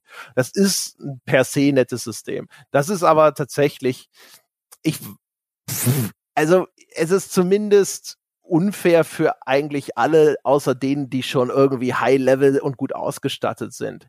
Pay to Win würde ja bedeuten, dass hier tatsächlich dann diese Edelsteine den Ausschlag geben. Und das weiß ich nicht, ob die so mächtig sind. Würdest du sagen, ja? Doch, ich, glaub, ich, ich glaube schon. Ähm, es hat mal jemand irgendwie eine Statistik auch aufgestellt, wie, wie groß der Schaden wächst, je mehr fünf Stern Edelsteine du maximal gelevelt hast. Es ist tatsächlich sehr signifikant. Ähm, aber ich muss zugeben, ich habe auch nicht so weit gespielt, dass ich da jetzt belastbare Aussagen machen würde. Das Balancing ist scheiße. Aber, aber es. Ja, so viel steht fest. Ja, es, es kursieren schon auch Memes, wo irgendein Wahl sieben Spieler fertig macht und dabei manisch lacht und so. ähm, also gibt es tatsächlich äh, schon. Ähm, und aber, aber selbst wenn es halt, also es ist ja, es ist ja erstmal auch gar nicht so wichtig, finde ich, wie krass es ist. Aber es ist so, dass Geld dir spielerische Vorteile gibt. Ähm, ja, ja, ja, und genau. Also durchaus also jetzt nicht zu knapp und auch nicht nur mit den Edelsteinen. Es gibt auch noch diese diese diese ähm, äh, komische Kammer da, wo du diese Dinger, ich habe den Namen jetzt gerade vergessen, Sanktum ja, von Ibn Fahd oder sowas. Von, ja, genau, genau. Wo du auch halt mit Platin, was du dir auch selbst erwirtschaften kannst, aber auch mit Echtgeld und so, wo du schon auch, also es gibt verschiedene Wege, wie du mit Geld schneller mächtiger wirst und aber auch exklusiv mächtiger wirst. Also es gibt ja zum Beispiel auch äh, äh, Items erwecken kannst du auch nur mit Geld. Das verbessert deren leg legendäre Eigenschaften. Also diese, diese Eigenschaften, die die Fähigkeiten verbessern, die können noch mal besser werden. Und das kriegst du auch nur mit Erweckung, was pro Item, ich habe es nicht mehr im Kopf, 15 Euro oder sogar mehr, glaube ich, ähm, für jedes von deinen sechs Items. Da brauchst du halt auch nochmal erstmal Level 5 Edelsteine, die du als Free-to-Play-Spieler ewig nicht bekommst. Aber es gibt sowohl die Geschwindigkeit, mit der du stärker wirst, als auch die Obergrenze. Also es gibt eine Obergrenze an Macht, die ein nicht zahlender Spieler schlichtweg nicht erreichen kann. Ähm, das heißt, und da ist es, finde ich, auch gar nicht mehr wichtig, ist das jetzt 30 Prozent stärker oder 40 Prozent stärker. Der PvP ist fundamental einfach, finde ich, dadurch kompromittiert. Also wahrscheinlich ist es so eine Mischung aus beidem. Ne? Also wir können auf jeden Fall festhalten, dass dir jetzt gerade insbesondere, wo das Spiel noch nicht so lange im Geschäft ist, hast du, glaube ich, die massivsten Vorteile durch Geldeinsatz, weil das deinen Fortschritt im Spiel teilweise erheblich beschleunigen kann. Ähm, bei diesen Edelsteinen, weil da ja immer noch ein Zufallsfaktor dabei ist und es gab ja auch den Streamer, der irgendwie tausende Dollar darauf geworfen hat und hat einfach nicht diese fünf Sterne Edelsteine bekommen. Ähm, aber, aber zum Beispiel dieses Grab von Ibn Fahd zum Beispiel. Da werden Attribute geboostert, indem du dort äh, auch quasi aus, sagen wir mal, mehr oder minder Lootboxen, die da im Keller stehen, äh, die, die sammelst du diese Edelsteine ein und mit denen kannst du Attribute boostern. Und wenn du da zum Beispiel Kohle reinsteckst, um diese Apprentice-Schlüssel dir zu holen, äh, die kannst du ja im Shop in einzelnen Packages sogar direkt kaufen. Und dadurch kannst du viel mehr von diesen Truhen im Keller von eben Fahrt öffnen und kannst viel schneller diese Dinger hochtreiben. Und das, das steigt. Du kannst sie ja auch direkt mit Platin öffnen, wenn du keine Schlüssel hast, was ja auch eine. Ja, stimmt, das genau. Auch für Echtgeld käufliche Währung Richtig. ist. Also. Ja, also eigentlich nicht, Maurice, weil du kannst nur die leuchtenden ewigen Kugeln kaufen und die lassen sich dann in Platin umtauschen. genau, genau, das, ja, richtig. Ähm, aber und, und da kannst du halt auch wirklich unglaublich viel reinbuttern pro Tag. Und das ist, finde ich, immer wieder, wo dieses Spiel so wirklich einfach die Grenzen des guten Geschmacks so krass und finde ich auch der Ethik übersteigt, dass halt irgendwer gesagt hat, wie viel sollte man denn reinballern können und wie wenig sollte man dafür bekommen? Und die Antwort auf beides einfach immer ja war. ja, genau. Also das Bekloppte ist ja auch dann, also es gab ja einmal diesen geilen semantischen Zungenschlag des Entwicklers, der irgendwie im Vorfeld versprochen hatte, dass man nicht direkt mit Geldeinsatz irgendwie besseres Gear kriegen kann oder sowas. War das nicht so? Und Genau, bessere Ausrüstung. Und dann hinterher, äh, ja, mit Ausrüstung waren ja nicht die Edelsteine gemeint, die du ja, in Ausrüstung ja einsockelst und die deine Ausrüstung ja, auch genau. verbessern. Ähm, und die mit der signifikanteste Faktor für deine Stärke sind. Ähm, die kann man, äh, das haben wir immer gesagt. Ich meine, haben sie der Fans halber auch. Es gab andere Blog-Einträge, wo sie das tatsächlich klar gemacht haben. Aber trotzdem, also du merkst alle- halt wirklich Ja, bei genau. diesem Also, Spiel ja. immer wieder, wie, wie schäbig es ist. Ja, ja, das ist halt das, Und wie unwürdig. das alte äh, S- Spirit of the Law versus Letter of the Law, ne? Also, Genau. Und selbst wenn er streng genommen, ja, nach der reinen Wortwahl vielleicht die Wahrheit gesagt hat, es ist allen Parteien klar gewesen oder hätte es klar sein müssen, wie es verstanden wird und dass das ein Wortbruch ist. ja. Und sich dann darum zu lavieren wie ein Winkeladvokat, das hast du schon richtig betitelt, das ist tatsächlich würdelos. Also, dass, dass er da nicht vor Scham sich verkriecht und sagt, Bobby, mach das selber. Ja, also ich, ich finde, was immer wieder durchkommt bei Diablo Immortal, ist halt, wie sehr dich dieses Spiel und eben auch deswegen gefühlt seine Macher dich halt wirklich als dummes Zahlvieh ansehen. Also ich finde, es ist fast schon, ein hartes Wort jetzt, aber fast schon ein wenig entmenschlichend, finde ich, wie dieses Spiel einfach dich wirklich nur als zu manipulierendes Statistikobjekt ansieht. Ähm, so wirklich so, wie viel, wie viel können wir aus dir rauskriegen und wie wenig können wir dir dafür bieten? Weil es wirklich, finde ich, an jeder Ecke einfach, wie, wie absurd die Preise zum Teil sind. Also es gibt ja dieses Paket, wo du einen einzigen Edelstein bekommst, der dann so ungefähr auf die Mitte des maximal Möglichen aufgelevelt wird. Also ich glaube, drei Sterne Level 4 oder so. Das Beste ist fünf Sterne Level 10. Und das wird mehr mit höheren Level. Also es ist halt nicht mal der halbe Weg dahin. Es ist ein Drittel dahin vielleicht oder sowas. Und, und er hat sich wirklich irgendwann hingesetzt, wie viel sollte das wert sein? Ein einzelner Edelstein auf einem Drittel zum Max-Level und du brauchst sechs solcher Edelsteine und in jeden davon musst du nochmal andere einsockeln, wenn du merkst, wenn du wirklich deinen Charakter ausmachst. Wie viel sollte das wert sein? Und ernsthaft so, ich glaube so 150. Ich glaube zweieinhalb Elden Rings ist ein guter Preis für einen so einen Edelstein. Ähm, und da denkst du echt so, Leute, also das ist, das ist, also ich weiß ja, ich muss es nicht kaufen. Und aber allermindestens fühle ich mich, also weißt du, wenn jetzt jemand auf mich, äh, auf mich zukommt und sagst, ey Maurice, ich habe so einen alten, alten VW, der fällt schon auseinander. Ich hätte gern doppelt so viel Geld, wie du für einen neuen Porsche zahlen würdest dafür. Muss ich ja auch nicht kaufen, aber ich komme mir, also hältst du mich für einen Trottel? Da, allein das Angebot ist eine Beleidigung. Und halt finde ich auch irgendwo unethisch. Du hast als Spieleentwickler die völlige Freiheit natürlich, des, Virtu des, des Wert, den du deinem virtuellen Gut zuschreibst. Aber wenn du halt wirklich sagst, dieses virtuelle Gut ist quasi nichts. Also es ist wirklich, es kostet mich nichts zu machen, es bringt dir fast nichts, es ist lächerlich und ich will so viel Geld dafür. Es ist ekelhaft, finde ich. Ich finde, den Direktkauf so hoch zu bepreisen, ehrlich gesagt, noch an den Dingen, die ich am ethisch am wenigsten zu beanstanden finde, weil das so ein Direktkaufding ist. Das ist schon, es kommen noch schlimmere Sachen. Ja, ja, genau.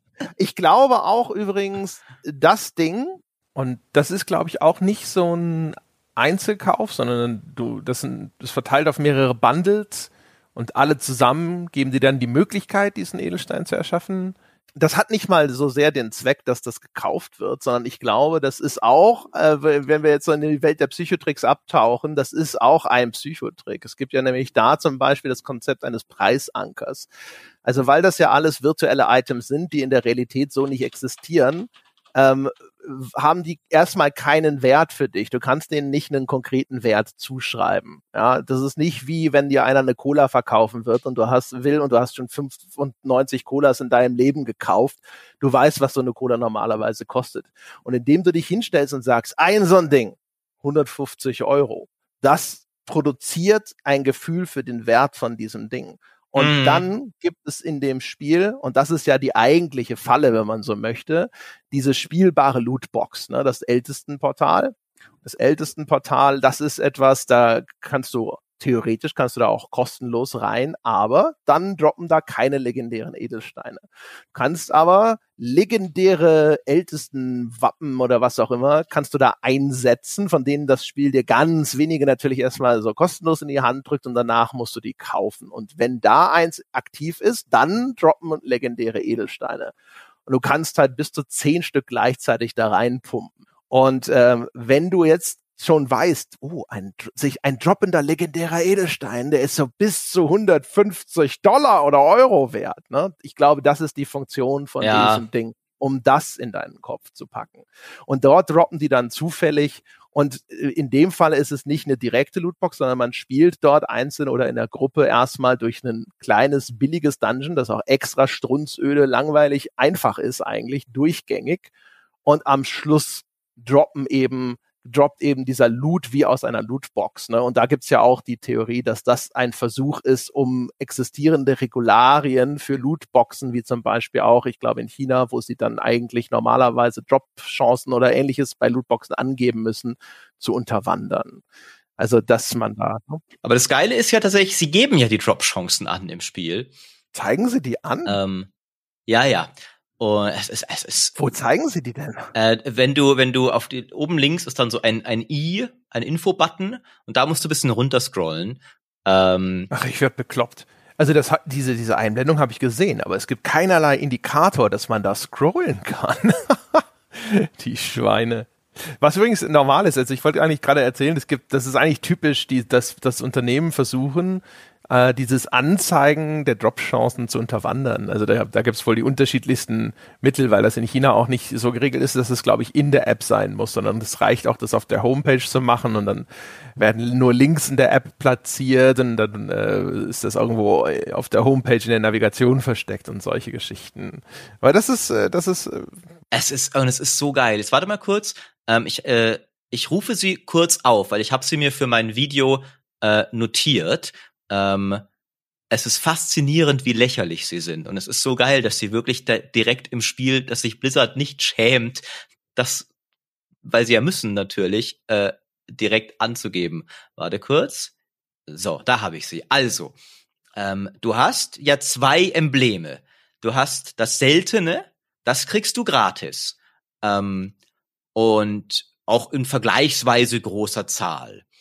Und das hat eine 5% Chance, dass ein Ein-Sternstein droppt. Und mehr nicht. Es gibt gar keine Chance auf zwei bis fünf Sterne. Du hast 5% Chance auf ein Sternsteine. Und das legendäre Emblem hat schon mal einen garantierten Stein und kann bis zu fünf, also du kannst die besseren Steine erstmal schon mal nur mit den Echtgelddingern kriegen. Du kriegst eins oder so im Monat oder zwei gratis und das ist alles. Ähm, und das hat eine 4,5-prozentige Chance, dass es einer von den Fünf-Sterne-Dingern ist, aber nur mit fünf Sterne Potenzial. Und von diesen 4,5 Prozent ist nur ein Prozent hat auch fünf Sterne. Und zwar nicht ein Prozent aller Crest-Drops, sondern ein Prozent von 4,5 Prozent. Also der Chance auf einen fünf Sterne Edelstein, der auch fünf Sterne hat, ist 0,045 Prozent für jede 2,50 Euro, die du ausgibst. Okay, krass. Das ist schon, da musst du auch wieder anfangen, erstmal zu rechnen, um dir die tatsächliche Drop genau. zu vergegenwärtigen. Ne? Genau. Das ist, äh, das ist der gleiche Trick wie bei den Währungen. Also wir haben es ja vorhin schon auch äh, angedeutet. Es gibt einen typischen Trick, um äh, das Gefühl für den Geldeinsatz zu verfremden und das ist eben in dem erstmal das generell in eine virtuelle Währung umgerechnet wird. Die hat einen krummen Umtauschkurs. Ne? Du kriegst, glaube ich, 60 leuchtende Kugeln für was ist das? Kriegst du die für einen Euro? Ich weiß es gar nicht mehr, aber es ist immer so, man kennt, es ist dieses übliche Ding, du, du gibst immer Geld aus und hast dann immer entweder was über oder es reicht nicht ganz. Ja, genau, und du hast kein Gefühl dafür. Also immer entweder musst du noch mehr kaufen oder denkst, ich habe jetzt ja was über, damit will ich mir ja auch noch was kaufen, dann muss ich mir noch mehr kaufen, um wieder auf einen glatten Wert zu kommen. Man genau. kennt diese Tricks ja inzwischen wirklich zur Genüge. Ja, also worauf sie raus wollen, ist, dass, dass man soll so sein wie der Urlauber, der in einem fremden Land auf einmal mit einer ihm nicht vertrauten Währung bezahlen muss, wo, wo du nicht mehr so das intuitive Gefühl dafür hast, was das genau. tatsächlich an Geldwert ist, den du da jetzt ausgeben sollst. Das machen sie hier halt eben nochmal zusätzlich, wir hatten es ja vorhin schon, die verschränken das dann teilweise eben noch, diese Währungen untereinander. Du kannst das Platin nicht direkt kaufen, sondern kannst das Platin nur für die leuchtenden Kugeln kaufen, die du wiederum für deine Euros kaufen kannst. Und dann versuch mal irgendwie ein gutes Gefühl dafür zu haben, was denn das Platin tatsächlich wert ist in Echtgeld. Richtig. No? Genau, wenn dann das Spiel dir sagt, du kannst jetzt diese Kiste für 400 Platin aufmachen, dann ist das Ziel, dass du keine Ahnung hast, wie viele Euro das gerade sind und hast du auch nicht. Ähm, und allgemein kommt ja noch dazu, dass das Spiel, also äh, der, der YouTuber ähm, Josh Drive Hayes hat, hat ja ein sehr schönes Video zu dem Spiel gemacht. Er hat, glaube ich, mal gezählt, es gibt, äh, ich glaube, 22 Währungen in dem Spiel war's. Also halt, die halt, das ist fürs Runencrafting und das ist fürs normale Crafting und das ist für das und sowas, dass du halt wirklich, du sollst einfach überhaupt keinen Überblick mehr haben, auch welche Mechanik jetzt wirklich Pay to Win ist, weil das halt über fünf verschiedene Währungen dann erstmal nur um drei Ecken geht und so, dass du einfach gar nicht mehr durchblickst und einfach nur noch klickst und kaufst. Hm. Man muss aufpassen immer, dass man nicht hinterher alles nur noch durch diese Linse sieht. Ich glaube, einen Teil von dieser extremen Aufgliederung, die werden vielleicht billigend in Kauf nehmen, dass es den Nebeneffekt hat, das Ganze noch undurchsichtiger zu machen. Aber das wird ja dadurch auch teilweise verworren. Das heißt also, für den Spieler wird es dann auch teilweise einfach schwieriger, sich in diese Systeme einzufinden. Ich glaube, dass das zu einem Teil gemacht wurde, einfach auch, um möglichst viele Systeme so ein bisschen abzukoppeln. Ne? Wir haben vorhin gesagt, es gibt da hinten zum Beispiel nochmal diese Schlüssel, mit denen macht man diese Truhen auf und da kommen dann nochmal andere Edelsteine raus. Und der Vorteil ist nicht nur dieses, dieses, dieses Verzerren von einem Gefühl von Wert, aber, sondern auch, du kannst halt alle Stellschrauben einzeln anfassen. Wenn du sagst, ich gebe dem Spieler jetzt ein bisschen mehr Schlüssel, dann ist das, betrifft das nur dieses Heiligtum von Ibn Fahd aber dann ist nicht irgendwo, weil das ist quasi ein abgeschlossenes, in sich geschlossenes System und da passiert nicht irgendwo was an einer anderen Stelle in dieser Ingame-Ökonomie, dass du nicht bedacht hast, indem du dem auf einmal mehr Schlüssel gibst. Mhm. Ich glaube, das hat auch damit zu tun. Das stimmt. Ähm, trotzdem, ich, ich glaube, wir, wir können mal bisschen zu dem Punkt kommen, wie sich das alles auch einfach auf den Spaß auswirkt. Weil es ist grundlegend tatsächlich auch korrekt die Aussage, jetzt mal angenommen, du willst nicht unbedingt PvP spielen. Bei mir ist eigentlich, mir ist PvP egal und mir sind Ranglisten egal. Und ich glaube, dir durchaus auch, wie ich dich einschätze. Ja, vor allem ähm, dieser PvP. Ne? Also wie genau. gesagt, egal wie es zustande kommt, gerade wenn du dann neu reinkommst, da sind viel zu viele, also nennen wir es das Matchmaking ist scheiße. Da sind viel zu viele Spieler, die sind schon einfach erheblich höher. Ich bin da reingekommen mit Level 60 und habe gespielt mit und gegen Leuten, die waren irgendwie Paragon 30 und noch mehr. Und die klatschen dich mit oder ohne Edelstein. Ja, ähm, aber grundlegend bei mir ist auch so, man kann ja durchaus, man kann ja die Kampagne völlig okay durchspielen, ohne einen Cent auszugeben. Ähm, die hat andere Probleme, die sie nicht so spaßig machen, zum Beispiel, dass du alle fünf Level, sagen sie dir jetzt mal bitte nochmal fünf Level aufleveln, bevor die Story weitergeht, was einfach nur irgendwie bescheuert wirkt. Ja, also das machen sie relativ spät und es hängt davon ab, ob du straight die Kampagne spielst. Wenn du straight die Kampagne spielst, dann ist es, glaube ich, super lästig, weil dann kommen ja. diese, diese Bremsklötze. Ich habe halt Kampagne gespielt und immer zwischendrin, auch immer wenn das Spiel ankam und mir mal ein neues System vorgestellt hat, und es hat ja echt viele Systeme, habe ich halt auch mal anderen Scheiß gemacht. Ich habe mir auch den Battle Pass gekauft. Also es gibt ähm, äh, es gibt ja für, für, für, für, für, für den Fortschritt deines Charakters gibt es ja sozusagen immer Belohnungen, ne, indem du diese Battle Points sammelst. Und wenn du den Battle Pass kaufst, dann wertest du das auf, dann kriegst du nochmal immer eine kleine extra Belohnung mit dazu. Das heißt, ich habe auch zwischendrin immer schön einfach gerade das gemacht, was mir Battle Points gebracht hat, vor allem weil Battle Point Rangaufstiege, also du kannst in diesem Battle Pass separate Level den Levels, den Battle Pass sozusagen und dafür kriegst du irrsinnig viele XP geschenkt, wenn der Battle Pass hochlevelt. Genau, das ist eigentlich das, dein Hauptweg sogar aufzuleveln. Das ja, genau. Viel also mehr als, also Monstertöten bringt relativ wenig. Ja, also das ist nur eigentlich Supplement. Gerade am Anfang willst du halt hauptsächlich Battle Pass Level scheffeln. Das habe ich halt immer nebenbei gemacht. Deswegen waren diese Unterbrechungen der Kampagne bis auf den letzten äh, waren eigentlich meistens ganz okay. Da war ich nicht weit davon entfernt. Das ging dann relativ flott. Aber wenn man die straight durchspielen will, dann sind das ziemliche Bremsklötze. Da gibt's so dreimal oder so, dass die Kampagne sagt, so jetzt erreichst du bitte erstmal Level so und so. Ja.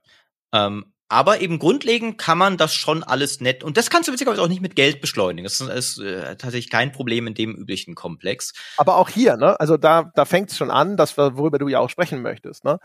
Und äh, weswegen ich ja auch eingangs gesagt habe, diese Free-to-Play-Scheiße und sowas macht Spiele immer schlechter. Das ist dazu da, um sicher zu gehen, dass du diese anderen Aktivitäten in dem Spiel ausprobierst, damit du zwischendrin ältesten Portale machst und Challenge-Portale machst und Bounties machst und so weiter. Den ganzen Kram, von dem der Spiel hinterher will, dass du das eben auch kennenlernst, weil das wird hinterher deine Beschäftigung sein, wenn diese Kampagne vorbei ist.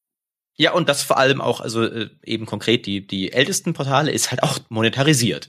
Ähm, und was, was für mich halt dann das Problem war, wie sich die, das Geschäftsmodell auch einfach aufs Game Design selbst als Free-to-Play-Spieler ausgewirkt hat. Und grundlegend das, also das Diablo-Prinzip zerstört hat für mich, ist das, also Diablo ist ja immer schon Grind gewesen und der war auch oft lang und stumpf. Also ein Diablo 2 Charakter auf Max Level mit den besten Items zu bringen, war keine flotte, abwechslungsreiche Aktivität ab einem gewissen Punkt. Allein schon, also grundlegend, also du spielst dreimal die gleiche Kampagne durch, ne, auf höheren Schwierigkeitsgraden und so.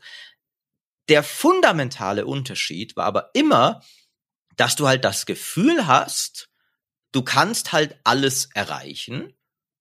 Der nächste coole Drop ist vielleicht auch immer nur, ne, das nächste Monster könnte immer schon den nächsten coolen Drop haben. Der nächste Ballrun könnte das Item haben, das du willst. Und, und wenn du viel reinsteckst, kriegst du auch viel raus. Es ist, deinen Charakter hoch zu leveln, ist deine Leistung. Und Diablo Immortal bricht halt damit fundamental, indem es sagt, der beste Weg zum starken Charakter ist nicht viel zu grinden, oder also auch viel zu grinden, aber vor allem viel Geld auszugeben. Und wenn du nicht viel Geld ausgibst, ist es nicht so, dass du langsamer zum optimalen Charakter kommst und der optimale Charakter steht dir gar nicht offen. Weil du kannst nicht die Edelsteine droppen, die du willst. Also du hast halt eine 0,045% Chance zweimal im Monat. Das ist quasi nicht existent. Ähm, und du kannst auch deine Items nicht erwecken. Das heißt, du, du kannst einfach gar nicht den coolstmöglichen Charakter gestalten, ohne in diese Echtgeldsysteme einzuzahlen. Und du könntest theoretisch noch diese Runen im ältesten Portal farmen, dann zu diesem äh, Crafting-Juwelier gehen und einen zufälligen legendären Kristall erstellen lassen. Der könnte auch mit einer garantiert niedrigen Wahrscheinlichkeit ja dann ein äh, höherwertiger sein. Aber das Item erwecken kannst du dann trotzdem nicht. Ähm, also genau, es gibt tatsächlich auch wirklich eine undurchbrechbare Echtgeldschranke ab einem gewissen Punkt. An die, du musst wirklich, also gerade als Free-to-Play-Spieler wirst du wahrscheinlich Jahre grinden müssen, bis du an die kommst. Aber man merkt halt schon, das Spiel ist an jeder Ecke und sogar selbst wenn du Geld ausgibst, halt richtig krass gedrosselt auf eine Art und Weise, die jede Motivation und jeden Spaß am, am Grinden und am Charaktertüfteln und am Aufleveln rausnimmt, ähm, und die auch so extrem, finde ich, einfach nicht hätte sein müssen. Also da hätte man auch gut Geld machen können mit einem bisschen einem, sage ich mal, netteren System einfach. Aber Diablo Immortal sagt halt wirklich, nee, richtig knallhart, Caps überall, Geld ausgeben, wirklich, du kannst grenzenlos Geld ausgeben in diesem Spiel. Ähm, es ist wirklich ein schwarzes Loch. Du wirfst endlos Geld rein, kriegst nichts raus und wirfst immer weiter rein, aber es ist der einzige Weg, den bestmöglichen Charakter zu kriegen. Und das ist halt, wo es einfach fundamental das, also den, den, den, den Spaß am, am, am, an Diablo zerstört, weil Diablo ist Monstermetzeln und immer zu denken so, ey geil, der nächste geile Drop ist nur um die Ecke. Und bei Diablo Immortal ist er halt nicht um die Ecke, sondern äh, im Cash Shop. Ich bin echt fasziniert, dass das das ist, was es für dich kaputt macht, weil das betrifft ja echt diesen maximal optimierten Charakter. Und für mich war das scheißegal, weil ich habe zum Beispiel, es gibt ja auch äh, Rüstungssets zum Beispiel. Dazu musst du diese Story Dungeons immer wieder spielen, wo die droppen können. Damit kommst, kannst du mit, glaube ich, mit keinem Geld der Welt irgendwas helfen. Da musst du halt einfach immer weiter durch. Mhm. Und ich habe halt einfach immer mal so diese Dinger gespielt, in der Hoffnung, dass ich vielleicht mal so ein Set vorantreiben kann. Ich habe irgendwie, weiß ich nicht, ein paar Stiefel habe ich und mehr nicht. Ähm, und äh, das habe ich aber halt relativ schnell abgebrochen, weil es mir zu öde wurde. Also mein großes Problem war gar nicht so sehr, äh, dass ich diese, diesen absolut optimalen Charakter nicht erreichen kann, weil für mich auch irgendwie mental schon klar war, so weit werde ich das nie spielen. Das ist nicht mein Interesse. Aber meine vermeintlich näheren Ziele, die auch jetzt hier nicht irgendwie durch Echtgeldeinsatz tatsächlich überhaupt beeinflussbar gewesen wären, die waren schon zu öde. Also einfach nur diese blöden Dungeons nochmal und nochmal und nochmal abzufarmen. Also selbst in der Party. Die, die, der Mehrwert einer Party ist ja für mich auch normalerweise in so Koop-Spielen, dass du zusammen da hängst und irgendwie labern kannst. Und das war jetzt natürlich hier auch gerade wegen dem Mobile-Ding schwierig. Und so war der Mehrwert der Party nur noch, hoffentlich ist es eine starke Party, dann sind wir schneller durch. Mhm. Dann können wir mehr Iterationen von diesem Farming Run machen. Und ich habe gedacht, das ist so strunzdumm. Das ist das Diablo? ist das das, was diese Menschen da draußen fasziniert? Und das würde mich echt interessieren. Also, wenn ich, wenn du das jetzt mit Diablo, ist Diablo 3 auch so? Also Diablo 3 ist auch vergleichsweise stumpf tatsächlich. Also Diablo 3 ist tatsächlich nicht hauptsächlich diese Story Dungeons, sondern diese, diese Portale, ähm, die ja zufallsgeneriert sind. Mhm. Ähm, und in Diablo 3 ist es hauptsächlich, du farmst die für bessere Items, um Portale der höheren Stufe zu machen, für Rangliste, um noch bessere Items zu kriegen und so weiter und so fort. Es ist gewissermaßen eine Selbstzwecktretmühle auch. Ähm, der Unterschied ist tatsächlich, dass, ähm, dass der Punkt, an dem es langwieriger wird und an dem das Spiel dich erstmal nicht mit nicht mehr mit Belohnungen zuscheißt, äh, der ist später erreicht bei Diablo 3. Ähm, weil, weil, also Diablo 3 ballert dich in, in so einem Rift äh, viel mehr mit Zeugs zu. Während, das ist auch nicht alles geil und so, und viel davon ist dann Schrott, und wenn du wirklich maximieren willst, wird's auch ein langer Grind und sowas. Aber es ist halt erstmal nicht so, du brauchst einen Crest, um überhaupt eine 5% Chance auf einen legendären Edelstein zu haben. Also Diablo 3 ist halt, die, die Karotte ist einfach viel krasser da bei Diablo 3. Ja, die ähm, Chancen sind besser auch, ne? Oder nehme ich an. Genau, und, und du hast dadurch halt aber auch mehr Spaß, weil es länger dauert, bis du an dem Punkt bist, wo du nicht ständig geiles neues Zeugs bekommst. Ähm, hier wieder ein cooles neues Set und noch ein cooles neues Item und dann vielleicht noch für die anderen Klassen und sowas. Ähm, das ist, das macht einfach viel mehr Laune als in Diablo Immortal, wo du immer das Gefühl hast, okay, das Spiel will mir wirklich so wenig geben, wie es kann.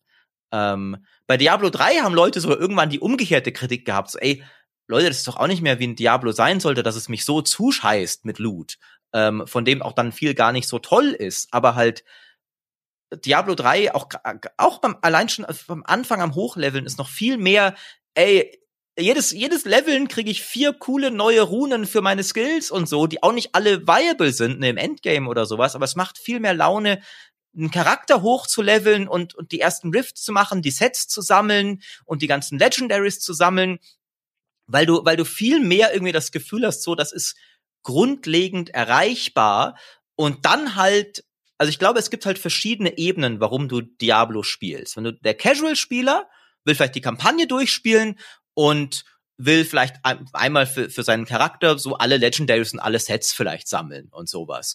Und das geht bei Diablo 3, macht einfach viel mehr Spaß, weil du in einem viel höheren Takt geiles Zeugs und lustige Sachen entdeckst. Ähm, und der Hardcore-Spieler will halt natürlich hochgrinden und seinen Charakter voll ausmaxen und jedes kleine Crafting-System voll ausschöpfen. Und dieser Charakter, für den, für den wird's auch bei Diablo 3 irgendwann langfristig und monoton, aber nicht Pay to Win. Und diesem Spieler ist das ja wichtig, weil der will ja competen. Ähm, und der will ja, dass das ein faires Playing Field ist. Und deswegen scheitert, finde ich, Immortal, glaube ich, so bei dieser Endgame-Motivation, jetzt auf, auf, auf, an klassischen Fans halt auf beiden Ebenen, weil der Spieler, der sagt, ich will richtig reinballern, um der Beste zu werden. Dem sagt halt Diablo Immortal, nee, der Beste ist der Typ, der 20.000 Euro reingebuttert hat. Was ist da Und dem Spieler, der sagt, ich will alles Zeugs haben, alles entdecken und so, dem sagt das Spiel so, nee, bitte zehnmal den gleichen Dungeon, um ein paar Setstiefel zu kriegen. Mhm. Was ist denn da die Competition? Ist es ein Wettrennen, wer zuerst das optimale Set bekommt? Oder wo ist da der Wettbewerb? Äh, Ranglisten tatsächlich. Also, dass du halt den, den höchstmöglichen Rift schnellstmöglich clearen kannst. Okay. Weil, also, ich habe mir gedacht, Maurice, vielleicht ist, müssen wir Diablo Immortal als Chance begreifen, damit der Diablo-Spieler da draußen erkennen kann, ja, dass er die ganze Zeit eigentlich einen Scheiß gespielt hat. ja, äh, eigentlich war der Diablo-Spieler die ganze Zeit bei beim PokerStars Casino, wo kein Echtgeldeinsatz ist. Aber er war die ganze Zeit schon in einem Casino unterwegs, wo er die gleiche monotone Scheiße macht, um an einem Glücksspielautomaten zu hoffen, dass besseres Gear rausdroppt. Und jetzt hat Diablo Immortal gesagt, so, jetzt gehen wir ins richtige Casino und jetzt schauen sich alle überrascht um und sagen, oh, das ist ja ein Casino. What the fuck? Ja, vielleicht können wir jetzt einfach alle erkennen, ja, dass das Spiel die ganze Zeit schon darauf aufgebaut war, diese Psychotricks zu benutzen, die extrinsische Loot-Drop-Karotte. Es hat dir halt nur noch keine Kohle aus der Tasche gezogen. Ja, aber das ist ja, das ist ja der fundamentale Unterschied. Ähm, Das ist der fundamentale Unterschied, aber wir können an der Stelle vielleicht auch einfach erkennen, vielleicht war es schon immer müßig. Vielleicht müssen wir dieses Thema Diablo einfach zu den Akten legen. Nein. Peschke, nein, nein. Jetzt, Peschke, hör mal zu, hör mal zu. Das, du und ich, wir sind ja intellektuelle Feingeister. Ähm, aber auch du hast doch sicher simple Freuden in deinem Leben. Vielleicht mehr als einem lieb sein kann. Zum, ja, mehr genau. als und, einem intellektuellen Feingeist zu Gesicht stünde. und, und, und, und Diablo gehört halt zu den simplen Freuden. Weißt du, Diablo ist Sachen töten und ihren shiny Stuff abstauben. Das ist eine sehr simple Freude und manchmal nach einem harten Tag des intellektuellen Diskurses willst du auch nicht mehr. Du willst einfach sagen, ey, ich will ein paar Rifts laufen, ich will ein bisschen was abmurksen, das dann auf spaßige Weise zerspratzelt und ich will am Ende ein paar geile Items mit fetten Stats bekommen. Und, und wenn, und wenn das Spiel aber sagt so, ja, ja, Maurice, nee, aber für die, für die, für die fetten, also wenn du dafür jetzt belohnt werden willst, bitte 25 Euro pro Rift, ähm, dann, dann, dann nimmt es mir meine simplen Freuden. Und deswegen mag ich es so wenig, weißt du, weil, weil die die Welt ist ja aktuell, sage ich mal, nicht ihr bestes Selbst. Und wenn dann noch jemand kommt, na, guck dich mal in der Welt um, Maurice, alles ist doof. Und ich nehme dir jetzt sogar noch deine simplen Freuden weg und mach sie zynisch und kalt. Dann, dann, dann ist eine Grenze überschritten. Dann, dann wirst du sauer, weil, weil du denkst, das kann, das kann jetzt nicht auch noch sein. Das ist doch, warum jetzt, warum kann ich nicht mal mehr Sachen töten und ihr Zeugs klauen? Weißt du, was ich meine? Es war so schön romantisiert. Ja, ja, ja also ich verstehe. Also Diablo ist eigentlich dein äh, Euro Truck Simulator, ne? Oder dann abends einmal mal schön von Flensburg runter nach Italien machst. Also Äh, so wie Bobby Kotick halt abends seine, seine, seine Handschuhsammlung, ne? Ja, genau. Ja, er streichelt so, so, so, so immer drüber und erinnert sich Ja. an die Momente, die er damit verbindet. Die simplen Freuden des Lebens halt. Ja, er flüstert Namen. Vielleicht, allegedly. Ja, wir wissen natürlich, also das ist jetzt alles, ne? Macht er natürlich nicht. Rein ja. hypothetisch. Nein, aber nein, es ist vorstellbar. In unseren Köpfen wäre das vielleicht, aber das, also das, ne?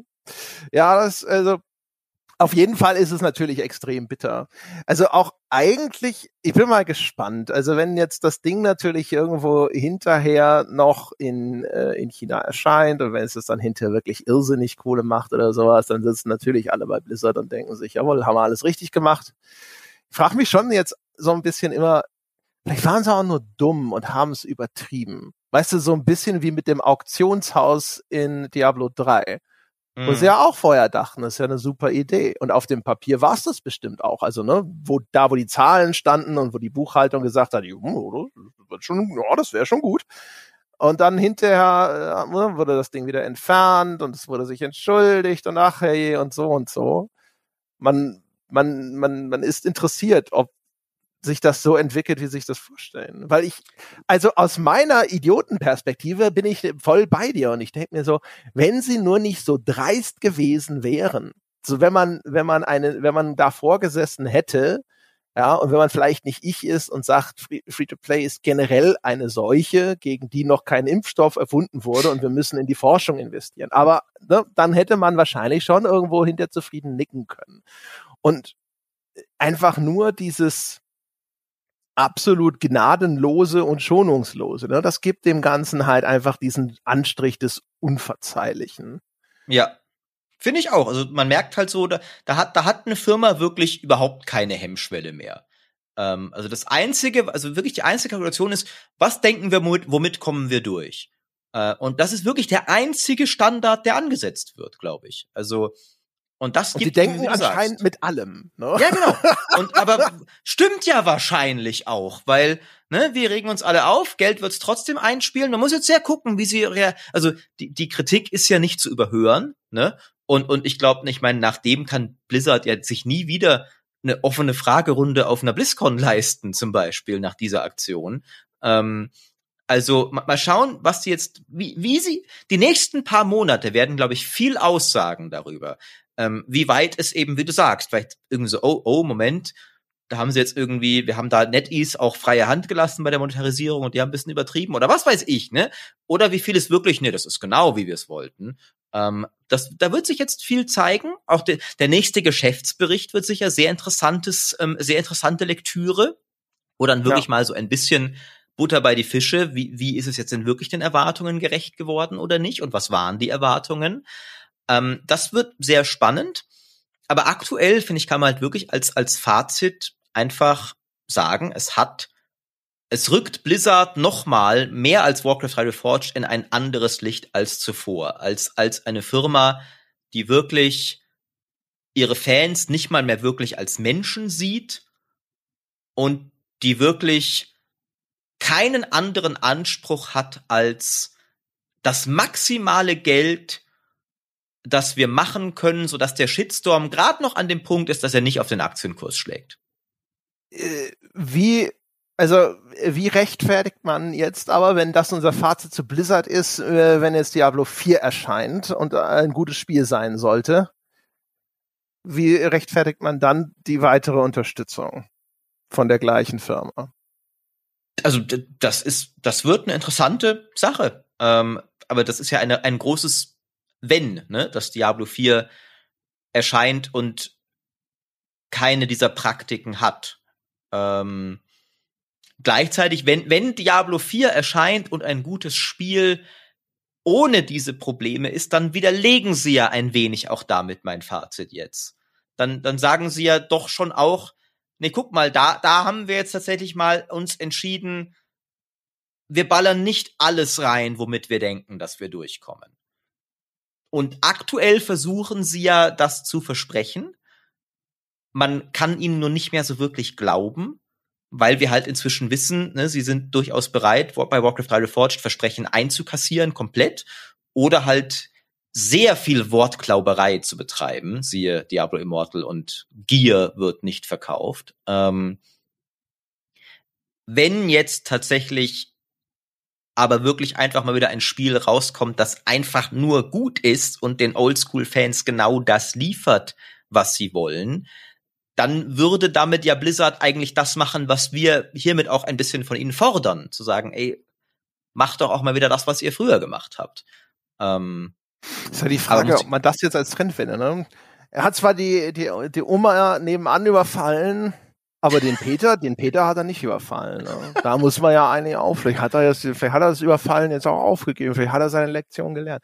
Ist schon schwierig, ne? Also ich finde also so generell, betrifft ja jetzt nicht nur Blizzard, also FIFA zum Beispiel, äh, da, da ist es jetzt vielleicht nicht dermaßen viele Systeme sozusagen, aber das FIFA-System zum Beispiel ist ja nicht nicht oder nicht viel minder verwerflich. Also du hast die, die Lootbox bei FIFA und du hast ein System von oh, wir sind ein elektronischer Sport für die Jugend, Fußball, guck mal hier, Fußballstars, junger Spieler, das magst du doch, die verehrst du doch, die vergötterst du doch, ne? aber um in den Qualifying-Turnieren irgendwie mitspielen zu können, brauchst du eine gute Mannschaft. Mhm. Und so, und, ne, junge Leute, Peer Pressure, Wettbewerb, Stars und Idole und so weiter. Auch da sind wir sozusagen bei psychologischen Mechanismen, wo wir eine lange Diskussion darüber führen können, was davon jetzt hinterher moralisch fragwürdiger ist. Ne? Also auch mit der Zielgruppe. Diablo Immortal hat immerhin eine Altersfreigabe ab 16 in diesen Handy-Stores. Wie viel davon hinterher tatsächlich äh, kontrolliert wird oder so, ist eine andere Frage. Aber Ne, und FIFA ist irgendwie, ich weiß gar nicht, ist die Altersfreigabe von FIFA, es gab ja die, die Veränderung im Jugendschutzgesetz, in der jetzt Glücksspiel ähnliche Mechanismen mit einbezogen werden sollten. Es gab eine Diskussion darüber, ob FIFA davon in irgendeiner Form tangiert werden wird. Ich glaube, der letzte erschienene hat immer noch die Altersfreigabe ab null gehabt. Ich weiß aber nicht. Ich glaube auch, ja. Äh, ob das da schon. Mir wurde es witzigerweise heute erst im Stream gesagt, dass sich da vielleicht was am ändern ist. Ähm, aber ich habe es mir auch noch nicht näher angeguckt. Ich bin auch nicht, also ich glaube, also aktuell ist es noch nicht passiert. Das, hätten, nee, das hätte ja Wellen geschlagen, wenn FIFA auf einmal ab 16 wäre. Das wüssten Na, also ab 16 wir jetzt, glaube ich, aus dem Kopf hätten wir mitgekriegt. Ab 12 oder sowas. Ja, wir wollen nicht gleich. Aber auf jeden Fall, ne, also sowas, genau. Ich da, da habe ich auch mit dem Sebastian Schwidesen damals drüber gesprochen. Der hat auch schon gesagt, weil da gab es ja auf, gab es einen Artikel auf Spiegel damals, ob FIFA vielleicht in Zukunft ab 18 ist. Und der hat gleich gesagt, so, nein, nein, nicht ab 18, nein. Wahrscheinlich auch nicht ab 16 vielleicht, vielleicht ab 12. Und selbst das scheint sich ja jetzt, da scheint sich nichts getan zu haben. Also von daher, äh, das ist schon alles ein, ein Elend, ne? wo man, finde ich gerade, also auch in unserer Position, man sitzt so ein bisschen da und denkt sich dann, drüber berichten oder nicht drüber berichten. Ne? Also im Zweifelsfalle bin ich immer für drüber berichten und erklären, dass es scheiße ist, ne? Dinge nicht äh, in Vergessenheit äh, geraten lassen, durchaus immer gerne nochmal äh, ein bisschen erwähnen, so welche Vorgeschichten existieren und solche Geschichten. Aber es ist trotzdem immer ein Zwiespalt. weiß nicht, wie es dir geht, aber ich sitze schon immer da und denke mir so und hinterfrage, was ist die, die richtige Entscheidung in dem Zusammenhang. Es ist schwierig. Ähm und man, man muss ja auch so ein bisschen, also ich meine, auch, auch für uns gibt es ja, sage ich mal, gewisse Anreize, halt natürlich drüber zu berichten, weil in unserem Metier willst du natürlich Teil des Diskurses sein zu den Themen, die gerade die Spielerschaft bewegen. Und dann zu sagen, wir reden einfach gar nicht über Diablo Immortal, dann bist du halt auch nicht Teil der Diskussion und das willst du ja nicht sein als Betreiber eines wichtigen Gaming-Podcasts oder als Betreiber eines Twitch-Kanals oder was auch immer, ne? Ähm, und auch, aber auch als, als kritische Stimme. Ne? Also gerade wenn du jetzt, ähm, wie wir hier durch einfach Dinge zu sagen hast zu dem Titel, die kritisch sind, die vielleicht hoffentlich jetzt auch für den einen oder anderen vielleicht aufklärend sind. Ne? Also wie, wieso werden bestimmte Sachen gemacht? Ne? Also nicht nur die, die Feststellung, wie ist das konstruiert und zu welchem Zweck und ähnliche Dinge oder sowas. Da sitzt du ja umgekehrt da und sagst auch, das ist ja doch schon wichtig, dass das gesagt wird und auch vielleicht immer wieder gesagt wird, ne? Weil ne, nur weil es jetzt irgendwie die die äh, Leute, die dich vorher gehört haben, vielleicht schon 15 Mal gehört haben jetzt äh, hier bei uns. Es kommen neue Leute hinzu, für die diese Informationen immer noch neu und wichtig sind. Und deswegen kannst du nicht einfach sagen, okay, jetzt schalte ich mich hier aus und schweige da auf einmal zu diesem ja. Thema. Und es ist ja auch, es würden ja dann eben, wenn, wenn alle, die es kritisch sehen, dazu schweigen, dann hast du gar keine kritischen Stimmen mehr. Ähm, es ist tatsächlich, also es gibt, es gibt da für mich einige Zwiespälte, auch, auch private, ähm, weil ich halt bei allem, was ich, was ich hier sage, auch so offen bin, dass Diablo ist immer noch was, was mir viel bedeutet, was ich einfach, also ich habe mit diesen Spielen so viel Spaß in meinem Leben gehabt ich habe immer noch Bock auf Diablo 4 und will, dass es geil wird. Und viel von dem, was man bislang sieht, bizarrerweise, sieht auch aus, dass es, dass ja, es geil wird. Sah halt auch noch hübsch aus, ne, die dumme Sau. Ja. Also ich habe es ja sogar auch schon gespielt auf der BlizzCon. Es fühlt sich auch gut an und so. Die ganzen Blog-Einträge lesen sich gut. Jetzt kommt noch meine Lieblingsklasse, der Totenbeschwörer, mit dazu. Ähm, und, und es ist tatsächlich bei mir schon auch was. Also ich will da gar nicht mehr vorgeben, als ich bin einfach zu sagen, aus Prinzip wegen Diablo Immortal boykottiere ich jetzt Diablo 4, würde mir persönlich schwerfallen, weil ich schon, ich habe schon Bock drauf. Ich, ich will mich eigentlich gar nicht mehr auf was von Blizzard freuen und ich komme mir auch ein bisschen blöd dabei vor. aber ich kann das auch nicht komplett ausschalten. Das halt, das, das ist immer noch was, was auch in mir drin ist. Und ich habe für mich auch den Weg jetzt, also ich denke, das ist der Weg, wie ich am besten die, also meine persönliche Neigung und auch die Verantwortung, die ich sehe als Gaming-Mensch mit Reichweite, ähm, drüber zu berichten, aber halt über alles. Also eben, wie du sagst, ne, nichts totschweigen. Und auch wenn Diablo 4 zum Beispiel ein gutes Spiel ist, dann das natürlich gerne sagen, fair sein, aber halt, wenn derweil immer noch, ne, Blizzard immer noch sich jeder Aufklärung verweigert, was die Zustände in der Firma angeht, das halt auch mit dazu zu erwähnen. Ähm, es gibt da, glaube ich, also ich glaube, damit kämpfen viele in unserem Metier und finden da alle unterschiedliche Wege. Zum Beispiel Henno und Kalle hatten ihr, ihre Diablo 2 Serie halt mit Spendenaktionen verbunden ähm, und mit Hinweisen auf die Zustände bei der Firma, was ich zum Beispiel einen ganz coolen Weg irgendwo fand. Ähm, da, da das ist eine, eine schwierige Situation, wo, wo, wo wir alle, glaube ich, so ein bisschen gefangen sind zwischen äh, zwischen Fandom und Enttäuschung und Verantwortung und verschiedenen anderen Faktoren. Ja, ja, wie gesagt, also äh, es ist es ist ein ein Fall von äh, ja, ich glaube, ne, das ist der der der der bestmögliche Weg. Das ist ja. so das Ding. Ne? Aber ich glaube, so richtig ideal und so richtig Wohlfühllösungen gibt's meistens nicht. Von daher, nun denn. Also deswegen aber auch hier sozusagen auch nochmal, um den Sack zuzumachen, ähm, äh, auch trotz der durch der dis teilweise diskutierten positiven Aspekte, der Appell an Sie da draußen ist, laden Sie es am besten nicht mal runter. Ähm, das ist ehrlich gesagt, das ist mein Wunsch. Probieren Sie das nicht mal aus. Also aus dem erwähnten Grund. Ne? Die, das Ziel von dieser Art von Free-to-Play ist das Maximum an Geld pro User einzuziehen. Und zwar alles, was der User zu geben bereit ist. Im Zweifelsfalle und wenn möglich alles. Alles sein ganzes Geld. Und das ist der, das ist tatsächlich, also wenn man irgendwo, glaube ich, eine wirklich sehr deutliche, feste Linie in den Sand ziehen kann, was Free-to-Play angeht, dann sollte es diese sein. Das ist meine Meinung dazu. In diesem Sinne, Maurice. Ja, also ich auf jeden Fall, also mein Appell ist vor allem wirklich, äh, als jemand, der selbst runtergeladen hat, würde ich tatsächlich gar nicht so weit gehen zu sagen, ladet es nicht runter, weil ich habe selber getan. Ich kann euch nichts von euch nichts erwarten, was ich selber gemacht nicht gemacht habe. Aber gebt auf jeden Fall kein Geld dafür aus. Das habe ich auch nicht gemacht. Äh, da kann ich guten Gewissens sagen, das ist meine Hoffnung. Äh, kein einziges Legendary Crest. Bitte kauft euch lieber. In, in, in, in, in meinem Stream haben wir es so ausgerechnet. Ein, ein Legendary Crest ist eine halbe Pizza. Äh, kauft euch lieber Pizza dafür. Ähm, kommt ihr besser weg. Und Vielleicht auch ein Salat mal zwischendurch. Oder, ja, nee, Pizza ist schon besser. Komm, du kriegst doch niemanden mit Salat weg von, von Free-to-Play-Suchtspielen. Ja, nicht nur so, ja, aber weißt du, was derjenige, der sagt, ich hätte mir jetzt aber 100 Chris gekauft, kaufe mir jetzt 50 Pizzas, dann kann man ja mal so zwischendrin, ne? Nur, sagen wir mal, 40 Pizzas. Ja, gut, 49 Pizzen, ein Salat, ein ja, Salat, das okay. ist okay.